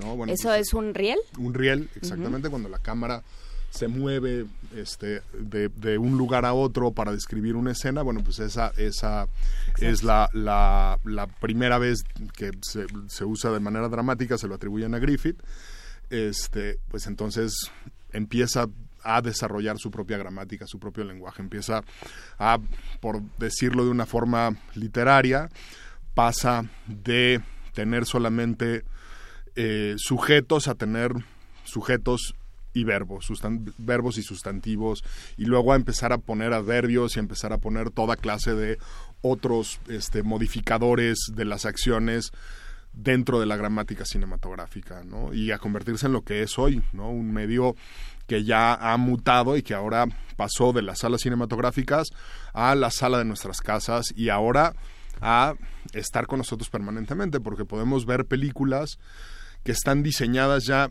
claro, vemos películas en tabletas lo cual a mí me parece muy triste porque ver películas que fueron diseñadas para ver en pantalla grande no está bonito verlas en tabletas, pero si vemos películas que fueron pensadas para verse en tabletas, en tabletas, me parece que está muy bien. ¿No? O sea, si desde el origen esa gramática ya se modificó para ello, creo que no está tan mal. Como aniquilación, esa que Luisa... no, este, o sea, es que sí está como interesante fuera accionista.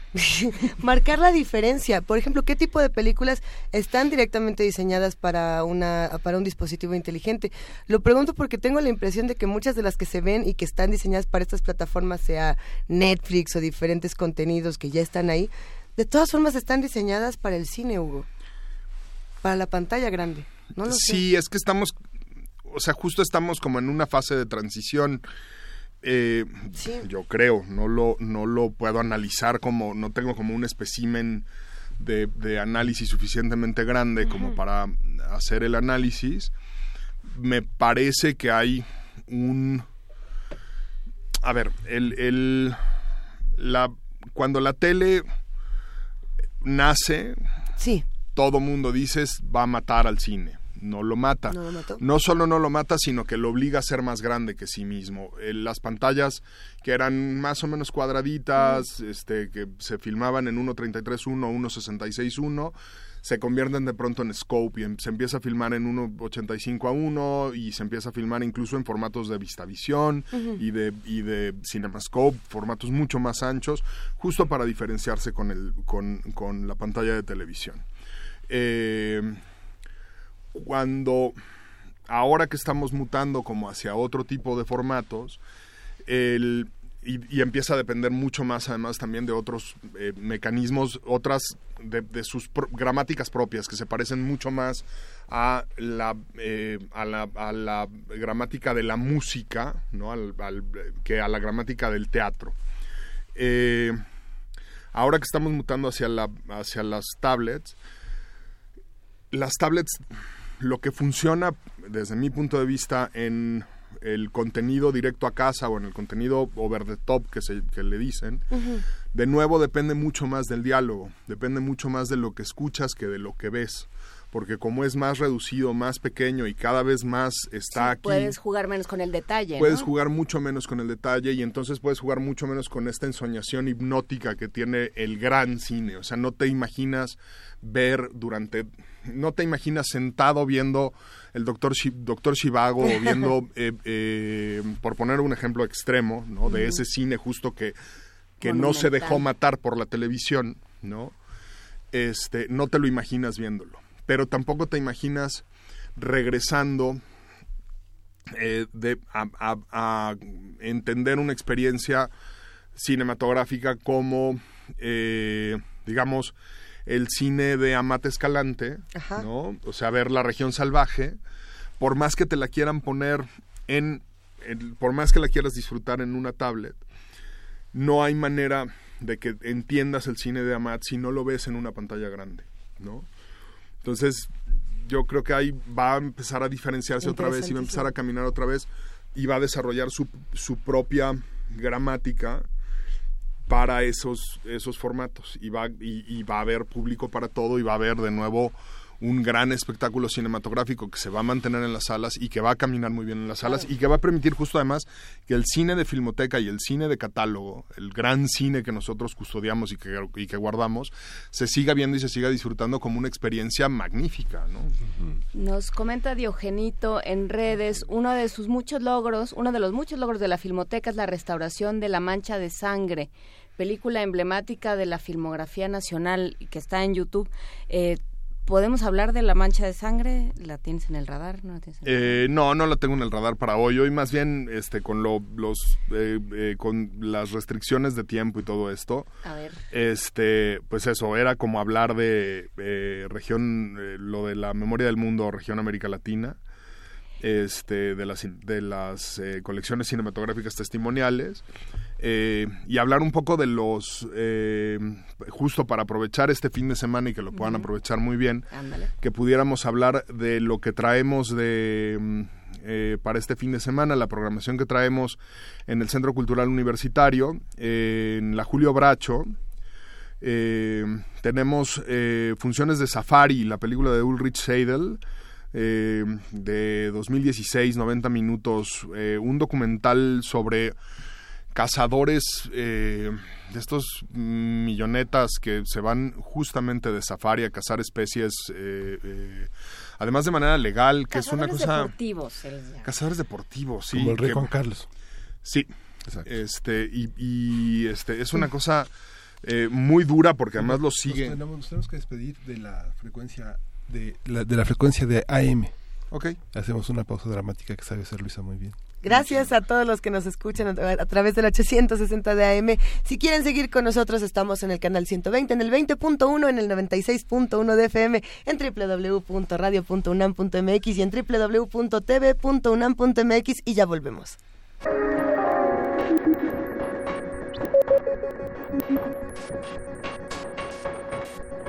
¿Y en qué nos quedamos? En el safari y en la cacería deportiva. Eso, eh, Safari de Ulrich Seidel eh, tiene ahí, eh, sigue a turistas ricachones, cazadores deportivos, eh, además de manera legal, eh, cazan trofe- eh, por trofeo. Es una película muy cruda porque además los, los ve cazar y los ve cómo se destazan estas especies. eh, y hace como una justo este esta confrontación de, de, de- de por qué seguir haciendo estas este expediciones de cacería. Es, es una película muy ruda. Estuvo aquí en México en el Festival de Cine de los Cabos en la edición 2016.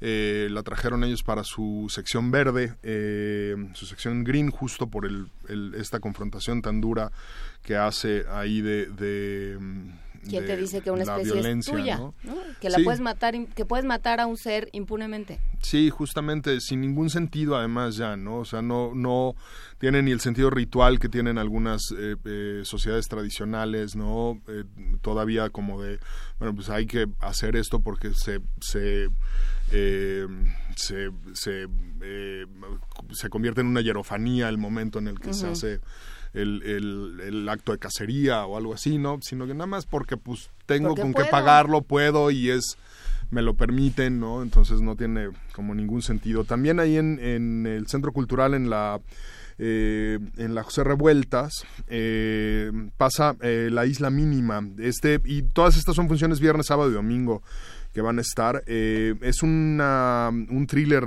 eh, policíaco en el sur de España, un asesino serial que anda suelto y dos detectives que no se llevan y que tienen una pésima relación, eh, que tienen que resolver ahí sus diferencias para que evitar que sigan muriendo jóvenes mujeres. Eh, es parte ahí de lo- la programación que tenemos eh, con ellos. Y en el ciclo- un ciclo de cine de Quebec sobre la francofonía tenemos eh, una casa galería La Leyenda eh, de Jean-Philippe Duval por si quieren escuchar eh, ver y escuchar cine en francés eh, de Quebec con un acento distinto, eh, que es también siempre interesante el, el- para quienes disfrutan del francés, escucharlo en el acento de Quebec y con algunas eh, algunos acentos, algunas eh, frases distintas que utilizarán los quebequenses, algunas muletillas distintas que seguramente usan.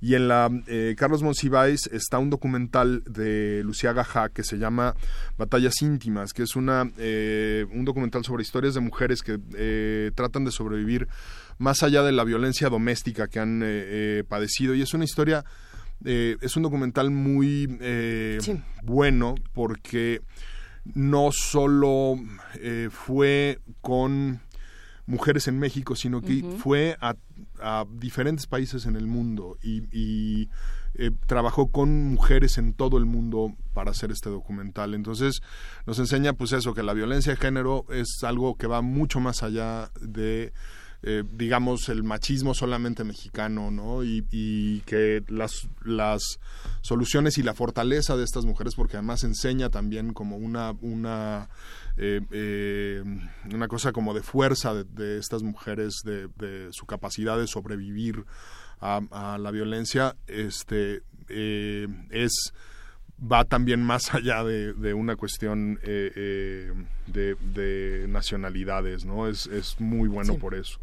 En el Chopo tenemos eh, Perfume de Violetas de Marisa Stach, que es un drama urbano ahí sobre el abuso sexual este, y, la, y la violación. eh, Muy noventero y muy vigente. Sí. Sin Sí, duda. sí, sí, sin duda. Y, y además eh, relevante porque eh, para los para eh, la comunidad de la universidad es muy relevante justo porque pues estamos viviendo eh, casos así y tenemos que ser como muy conscientes y, y tenerlo presente y tenerlo presente además como parte de nuestra propia forma de revisarnos a nosotros mismos, creo, ¿no? Entonces siempre tener como estos temas eh, eh, en el debate y tenerlos como parte de nuestra de nuestra forma de revisarnos a nosotros mismos creo que es muy importante y ahí eh, en el Chopo va a estar Perfume de Violetas que es además un, eh, un lugar de cita cinematográfica histórica para la, para la filmoteca y que atiende además a, un, a una eh, parte de la ciudad que eh, le tiene como mucho cariño al, al cinematógrafo que está muy bien. Y también en el Chopo tenemos eh, un ciclo el cine y el petróleo en México 80, eh, por 80 años de la expropiación petrolera. Y ahí tenemos dos películas de eh, Gabaldón. Digo tuvimos más pero ahorita ya nada más nos quedan dos películas de Gabaldón que son El Niño y la Niebla y Rosa Blanca. Ahora que eh, cada vez que ponen una película de Xavier Dolan le decimos que qué bien filma Xavier Dolan. Yo le recomiendo a todo mundo que vean Rosa Blanca, eh, que De es Gabaldón. justamente de Gabaldón, en la que eh, López, eh, Ignacio López Tarso hace un papel estupendo. Eh, no saben lo bien que pone la cámara, eh, o bueno, a mí me parece lo bien que pone la cámara eh, Gabaldón en esa ¿A película. qué se refieren eh, los cineastas cuando hablan de poner la cámara? a que lo que describe la cámara, la cámara te tiene que enseñar la acción que el director quiere que veas, lo que quiere que veas, lo que te quiere enseñar. ¿no?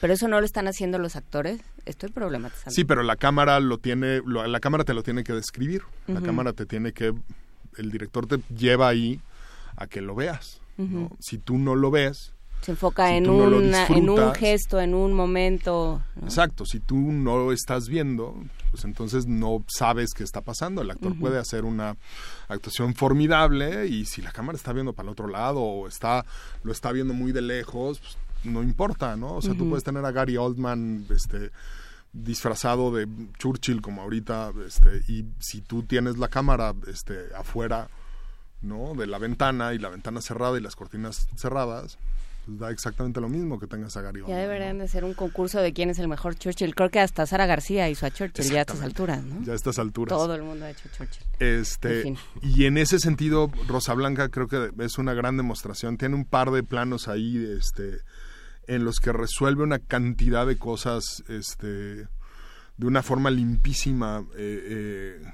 Gabaldón, que, es muy difícil resolver, pero además técnicamente con lo, con las hoy con el tamaño de las cámaras, la capacidad de meter luces chiquitas que no queman, que no son como muy voluminosas, que no son especialmente eh, eh, complicadas de manejar, etcétera, puedes resolverlo de una manera mucho más fácil. En ese tiempo, con cámaras que eran del tamaño de este, un Volkswagen y, y luces que en cuanto las metías rostizabas a los actores, ¿no? Tiene un par de secuencias ahí resueltas de una forma magistral este y, y creo que vale mucho la pena ver ¿Cuándo eh, Rosa Blanca en el. Chopo? Rosa Blanca en el Chopo está el sábado 24 a las 5 de la tarde en eh, una copia digital además que está este, en muy buenas condiciones que vale la pena ver y también tenemos Esperanza de eh, Sergio Olkovich que es eh, interesante porque es un ruso que llega a México huyendo de la Revolución Rusa y que además es biografía del, eh, del, Del eh, padre. de, de Sergio que es interesante ahí que eh, el hijo filme la biografía de su propio padre a mí Pero, además no llega a México, llega a Tabasco. Llega a Tabasco, sí. Eso ya, ya Ya. es la locura. Sí, uno se puede imaginar, ¿no? Sí, no, bueno, de la estepa siberiana a la, Ah. a la selva tabasqueña sí hay un ¿Cómo- brinco. cómo decía? Era eh, Pellicer que decía es mi agua, ¿no? No es mi, no es mi tierra, es mi agua. Bueno, imagínate, de la nieve al agua, la cosa, sí hay varios grados de distancia. Pues todo eso está en los diferentes eh, lugares donde, donde se extiende la, la filmoteca de la UNAM. Está, por supuesto, en aquello que llamamos Cultisur, los que pertenecemos a cierta generación. También está, por supuesto, el cinematógrafo del Chopo. ¿En el Centro Cultural Universitario Tlatelolco hay algo o no? No, esta semana no tenemos nada en el Centro Cultural Tlatelolco. Perfecto. Y bueno, ya para terminar, cuéntanos, Hugo Villa, este, nos estabas diciendo fuera del aire que además de ver como todos el mártir del Calvario durante esta semana, que es lo que corresponde, visitar religiosamente a Enrique Rambal y ver si sigue deseando este, crucificado y todo. Eh, ¿Qué más hay que ver en el cine, en el otro cine? No, yo evito el mártir del Calvario. Yo fui al, al, al colegio con los maristas y entonces a mí sí me tocaba la familia que reza unida este eh, permanece unida. Y entonces yo sí lo tenía que ver obligatoriamente este y entonces lo evito. Eh, eh, pues mira yo me voy a lanzar a ver Lady Macbeth este y todo es culpa de Fernández Solórzano que este vi su reseña y entonces ya no lo puedo evitar Eh, esa eh, pase lo que pase hay que irla a ver eh, por ahí me meteré a la cineteca a saltar algunas películas también este, que tengo muchas ganas de, de, ver qué encuentro. Eh, como en la cineteca además siempre está lleno, pues hay que ver que en, en dónde encuentras boletos y en cuáles te puedes este, meter a ver. Eh, Eso, tengo- ¿Te parece una buena, un buen lugar la cineteca? Digo, porque eso no lo puedes hacer en un, en un cine eh, de barrio común y corriente porque te topas con cualquier cosa espeluznante, ¿no? Con. Transformers 24 o algo así. Sí, Pero en la cineteca sí se puede. Sí, fíjate que esa es una de las de las eh, eh, cosas más exitosas de la Cineteca y es una de las eh, eh, eh, labores que le reconozco mucho a, Alejandro Pelayo y a su equipo. La forma en la que han podido combinar algunos éxitos de la cartelera comercial con la programación más eh, interesante y compleja del mejor cine del mundo justo les ha permitido una cosa que los exhibidores de cine llaman switch and bait, que es tú vas por una película y como no encuentras boletos te metes a la siguiente función y entonces esas siguientes funciones son de cine muy interesante y están llenando esas funciones y están desarrollando un gusto en el cine por el muy buen cine en un público que a lo mejor se acercaba por películas más comerciales a la cineteca. Entonces eso me parece muy brillante. Eh, es, y entonces voy a aprovecharme un poco de eso. Tengo ganas de ver eh, The Darkest Tower, que no la, Mm. que no la he visto. Eh, pero bueno, también No te vamos a contar en qué acaba. no me cuenten en qué acaba. este, Ganan los buenos, no, hombre. de veras. ¿Tú crees? Sí. Me imagino. Luego ya no son buenos, pero no importa. Tengo muchas ganas de ver The Darkest Tower y quiero volver a ver I, Tonya, este, que, la, eh, que la vi ahí el año pasado, pero tengo muchas ganas de volver a ver I, Tonya porque este fenómeno de, yo le digo que es la maldita lisiada, pero con todo el dinero y poder de eh, que tiene Hollywood para la recreación de época. No, y la madre que hace Alison Jenny. Es una joya. Alison Jenny es una gran actriz a la Sí. que se ha reconocido muy poco. Sí, sí, sí. Es una gran actriz. Y esta sed de venganza, de, de no, tiene, yo por eso era esta sed, por eso usaba como esa, como esa, esa, este, esa comparación, porque es esta sed de venganza, de, no, de No voy quién a te la acabar hizo, sino contigo, quién te la paga, Sí, sí. voy a acabar contigo. Oye, Hugo, ¿y algún día ver- veremos el material, el patrimonio de la, cinate- de la, cine- de la filmoteca en streaming? Hay eh, pedacitos, lo tenemos ahí, estamos trabajando en eh, seguirlo digitalizando por lo pronto y seguirlo eh, poniendo en, en respaldo digital. Eh, las- los medios tecnológicos eh, son muy complejos de poder sostener para las condiciones en las que estamos trabajando, pero sí, estamos trabajando en ello. Pues eh, muy bien, pues ahí está eh, la filmoteca de la UNAM. ¿El archivo se puede consultar?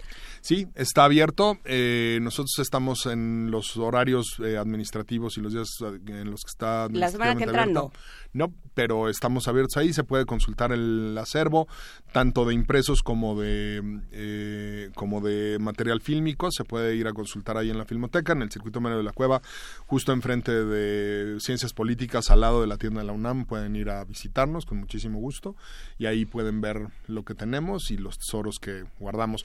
Y pueden también, cuando vean en TV UNAM, tanto en la página eh, web para descargárselos como en la transmisión eh, al aire. Eh, hay un programa muy bonito que conduce Rafa Viña que se llama Misterios y eh, Maravillas y Curiosidades de la Filmoteca y ahí pueden ir descubriendo muchos de las maravillas y curiosidades que guarda la Filmoteca.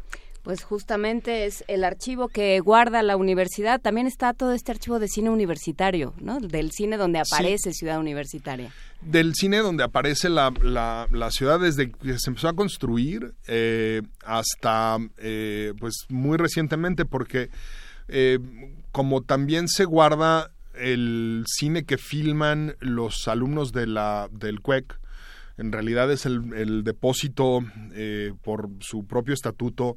La Filmoteca es el depósito de todo, toda la actividad fílmica de la universidad. Entonces, fundamentalmente ya ahora el- es eh, el CUEC el que produce eh, eh, eh, películas. Ya el resto de las facultades pues hacen videos que guardan ellos mismos. Pues tenemos una cantidad inmensa de películas filmadas en y alrededor del campus y de las diferentes eh, eh, instalaciones universitarias de las eh, en su momento de las escuelas de las de las escuelas profesionales y ahora las FES de las preparatorias y de los campus extramuros no entonces efectivamente tenemos una cantidad considerable de materiales que enseñan a la universidad en su larguísima historia eh, en las diferentes casas que ha tenido, incluso de previamente a el- la construcción de Ciudad Universitaria. Hay ¿Tienen algunos cosas del materiales. barrio universitario? Pues sí, porque eh, como la eh, Filmoteca recabó justo estos materiales, por ejemplo, de, de, de las colecciones cinematográficas eh, testimoniales de la Revolución, hay, hay mucho material de las viejas sedes de las facultades. Hay materiales de medicina, hay materiales de San Ildefonso, hay materiales de arquitectura, ¿no? Este, hay un montón de, de esos materiales del barrio universitario que están referidos ya también a los edificios, ¿no? Pues eh, lo vendes muy bien, así es que te van a caer muchos visitantes, esperamos. Qué bueno. En, ahí en eh, actividades cinematográficas que justamente está junto a la tienda UNAM y bueno, pues ahí están hechas las invitaciones para que acudan al Centro Cultural Universitario, ahí a sus cines y por supuesto al cinematógrafo del Chopo. Gracias Hugo Villa Smith y ahora sí eh, puedes terminar con tu semana o seguir trabajando como quieras e irte al cine de descanso. Gracias. que te vaya muy bien. Vamos a escuchar de los tradicionales de Carlos Puebla, 20 años. Es una petición de Edgar Larios.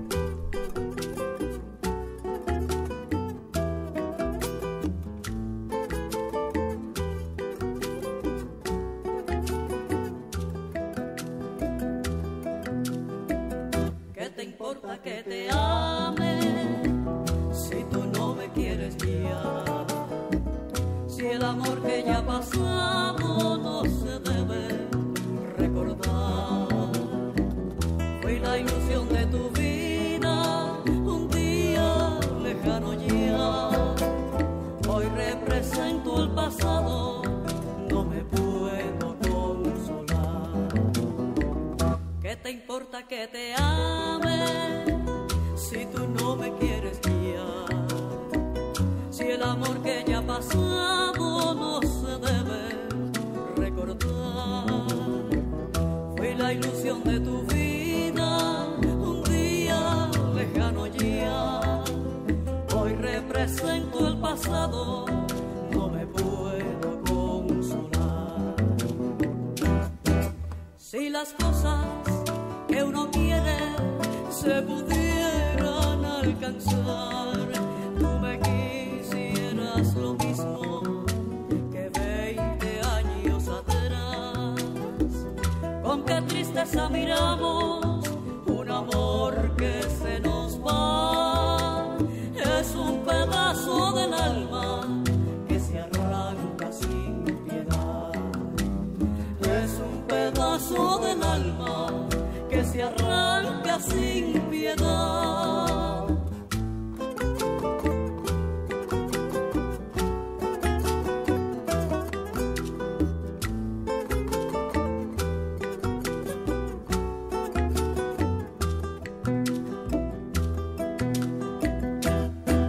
Si las cosas que uno quiere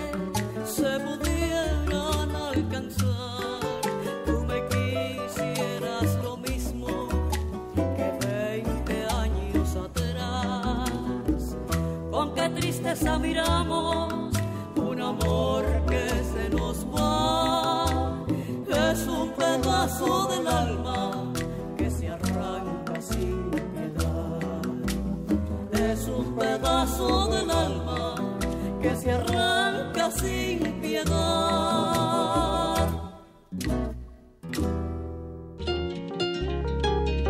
Primer movimiento.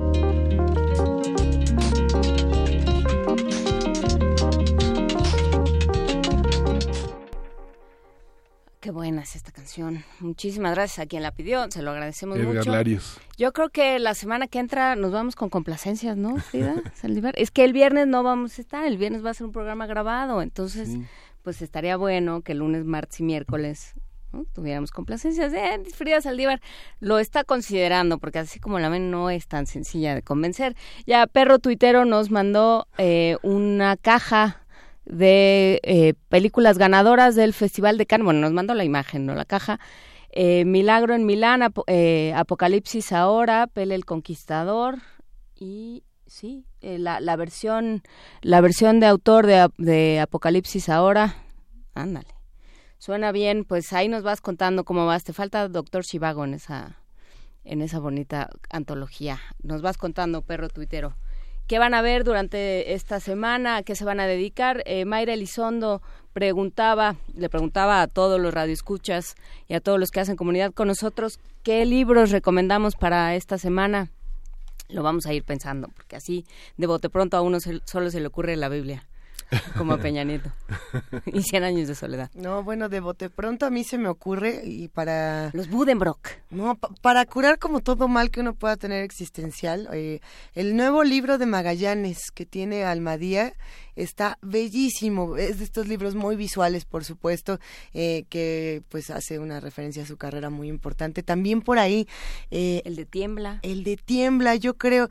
eh, a mí me gusta mucho siempre acudir a Almadía cuando se trata de de momento vacacional, sobre todo por el tamaño de los libros, ¿no? Que son libros que te puedes echar en, en una sentada, digo, larga sentada, pero que te los puedes echar completos y decir, ah, ok, este me llegó. Eh, un libro que yo recomendaría de vacaciones, bueno, ¿es vacaciones o qué es? Sí, son vacaciones. Puente, encierro. Vacaciones. Pues es un momento, son días de guardar, Luisa. En esos días de guardar. No sé qué vamos a guardar, pero vamos a guardar. A mí me, me gustó mucho un libro que se llama Lobo de Viviana Camacho. Mm. No confundir con Loba de Verónica Murguía. Son dos historias muy diferentes. Lobo es una historia eh, que eh, es, es como no es terror, es como suspenso eh, en un en un pueblo que está abandonado, pero no eh, es espeluznante. A mí me encantó Lobo de Viviana Camacho. Recuerden que Viviana se escribe con B grande eh, y, y, y- y Loba, pues ya si quieren hacer el contraste, pues es la Ah, historia para niños, ¿no? Ama- bueno, y no tan y no tan es niños. literatura juvenil Ajá. que siempre está en una frontera extraña. Eh, yo creo que a Mayra Elizondo Loba le gustaría un montón. Sí, Lobo yo no lo he también. leído. Les gustará también. De Verónica Murguía en Editorial SM. Pero bueno, todo esto lo publicaremos. Ahora nomás que hagamos la lista, lo vamos a publicar en redes. Por lo pronto nos vamos a una, una producción de Radio UNAM en la voz de Margarita Castillo Colosio en este 23 de marzo. Ronda que camina, ronda que se repite. Es la ronda de los sordos, ciegos, necios, tontos, malos, ingenuos, mansos.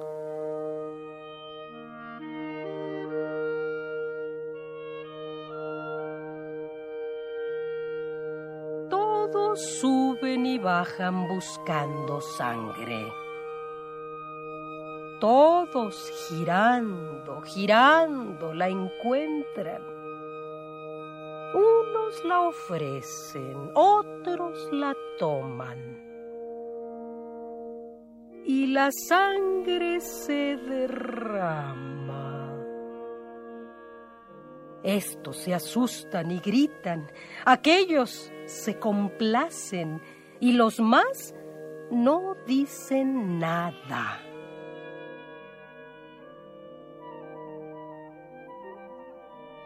Sombras y sangre de Luis D.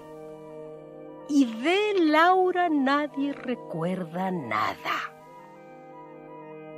Nadie ve, nadie sabe, nadie siente que unas balas diferentes pero iguales, iguales pero diferentes, las mismas balas que acabaron con Luis D, también acabaron con ella.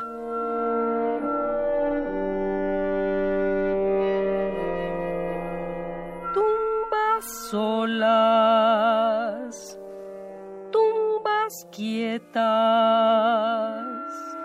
pero la gusanera vive. Los asesinados apestan. Y no nos dejan descansar. Habrá que encontrar no a la mano ejecutora, sino al que la encaminó. Estamos locos, señores. Solo encontrando al culpable de cada crimen podremos recuperar la razón.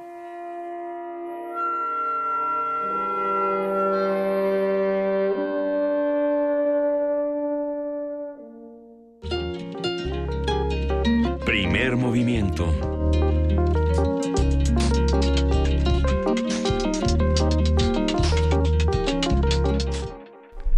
Pues todo un tema. 24 años después seguimos discutiendo qué fue lo que pasó. con Sí, ya no voy a suspirar al aire porque nos regaña Frida. Es que hay suspiros, hay de suspiros a suspiros. Que se pone muy difícil todo. Cualquier... Yo no tengo la culpa, Frida. Iba a suspirar. María Elena Jurado pregunta cuál es la película que recomendaron en Netflix. Ya ves, ya estás encontrando adeptos. Te digo que parece que te dan puntos. Estoy muy contenta. Yo realmente quiero que todos la vean y sobre todo que me digan si les gusta o si no les gusta. Cuando no les guste, ta- es súper válido dar la opinión. Hace rato estaba platicando con Vania Nuche, de nuestra queridísima compañía de redes sociales que nos salva de nosotros mismos todos los días. Lo intenta por lo menos. Y me dio una, perspectiva de esta película que yo no había visto, por ejemplo. La película se llama Aniquilación. Eh, no creo que sea una película fácil de digerir, pero sí creo que es una gran película para vacacionar, porque te sientas dos horas y te puedes quedar otras cinco horas diciendo, bueno, ¿y qué acabo de ver? El resumen del resumen Aniquilación, Annihilation, es una novela basada en el texto de John Van der Veer. Ya la es una platicado. película basada en el texto de John Van ¿Qué der dije? Una novela. Una- sí, a ver. Una película basada en una novela de John Van der Veer. Perdón, son, mi- son mis malas influencias que andan por ahí. Y justamente lo que trata es el tema de eh, una zona, una región que está, digamos, contaminada pero no. en el libro se llama eh, la zona X, en la película se le llama el resplandor y parece un prisma eh, luminoso muy interesante en el que tú entras y hay una naturaleza desbordada. ¿Y por qué? ¿Y qué es lo que pasa ahí adentro? Eso es lo que se va a averiguar. ¿Y qué es lo que pasa afuera? ¿Cómo reacciona esta luz y este y esta cosa tan extraña?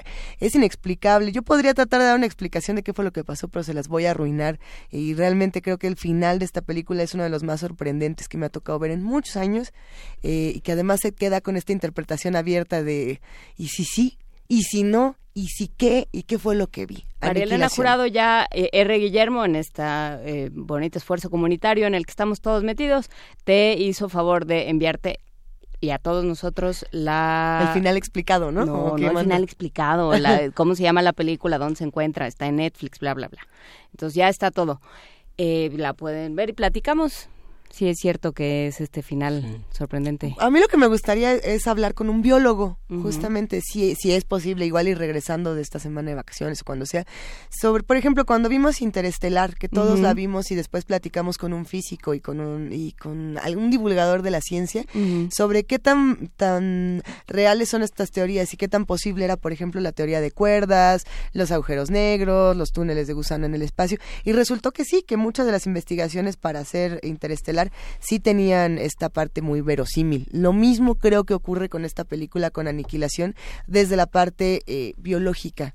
biomédica, ¿será? Es que hay que... Y sin embargo, en este universo eh, de todos los multiversos, ya se acabó. Se acabó. Ya se acabó. Esta semana se acabó. Regresamos. Acuérdense que el lunes, martes y miércoles estaremos en vivo. Acompáñenos eh, desde donde estén. Este, en medio de, de, la playa, tirados en la hamaca, simplemente en su casa. No hagan listas de pendientes, no le van a hablar al herrero, no van a arreglar esa este, silla que cogea, no lo van a hacer de todas maneras. Entonces, dense al ocio, que de ahí salen muy, muy buenas ideas y muy buen espíritu. Pues gracias a todos los que hacen este programa, gracias a Radio y a TV UNAM y por supuesto gracias querida jefe de información Juana Inés de esa, gracias querido Miguel Ángel Quemain. Gracias Lisa, gracias Juana Inés. Nos vamos a despedir con Island Blues de Coop para una, una complacencia para Soy un Kremlin. Un abrazo para Soy un Gremlin. Esto fue Primer Movimiento. El mundo desde la universidad. Adiós. I'm so sad on my own.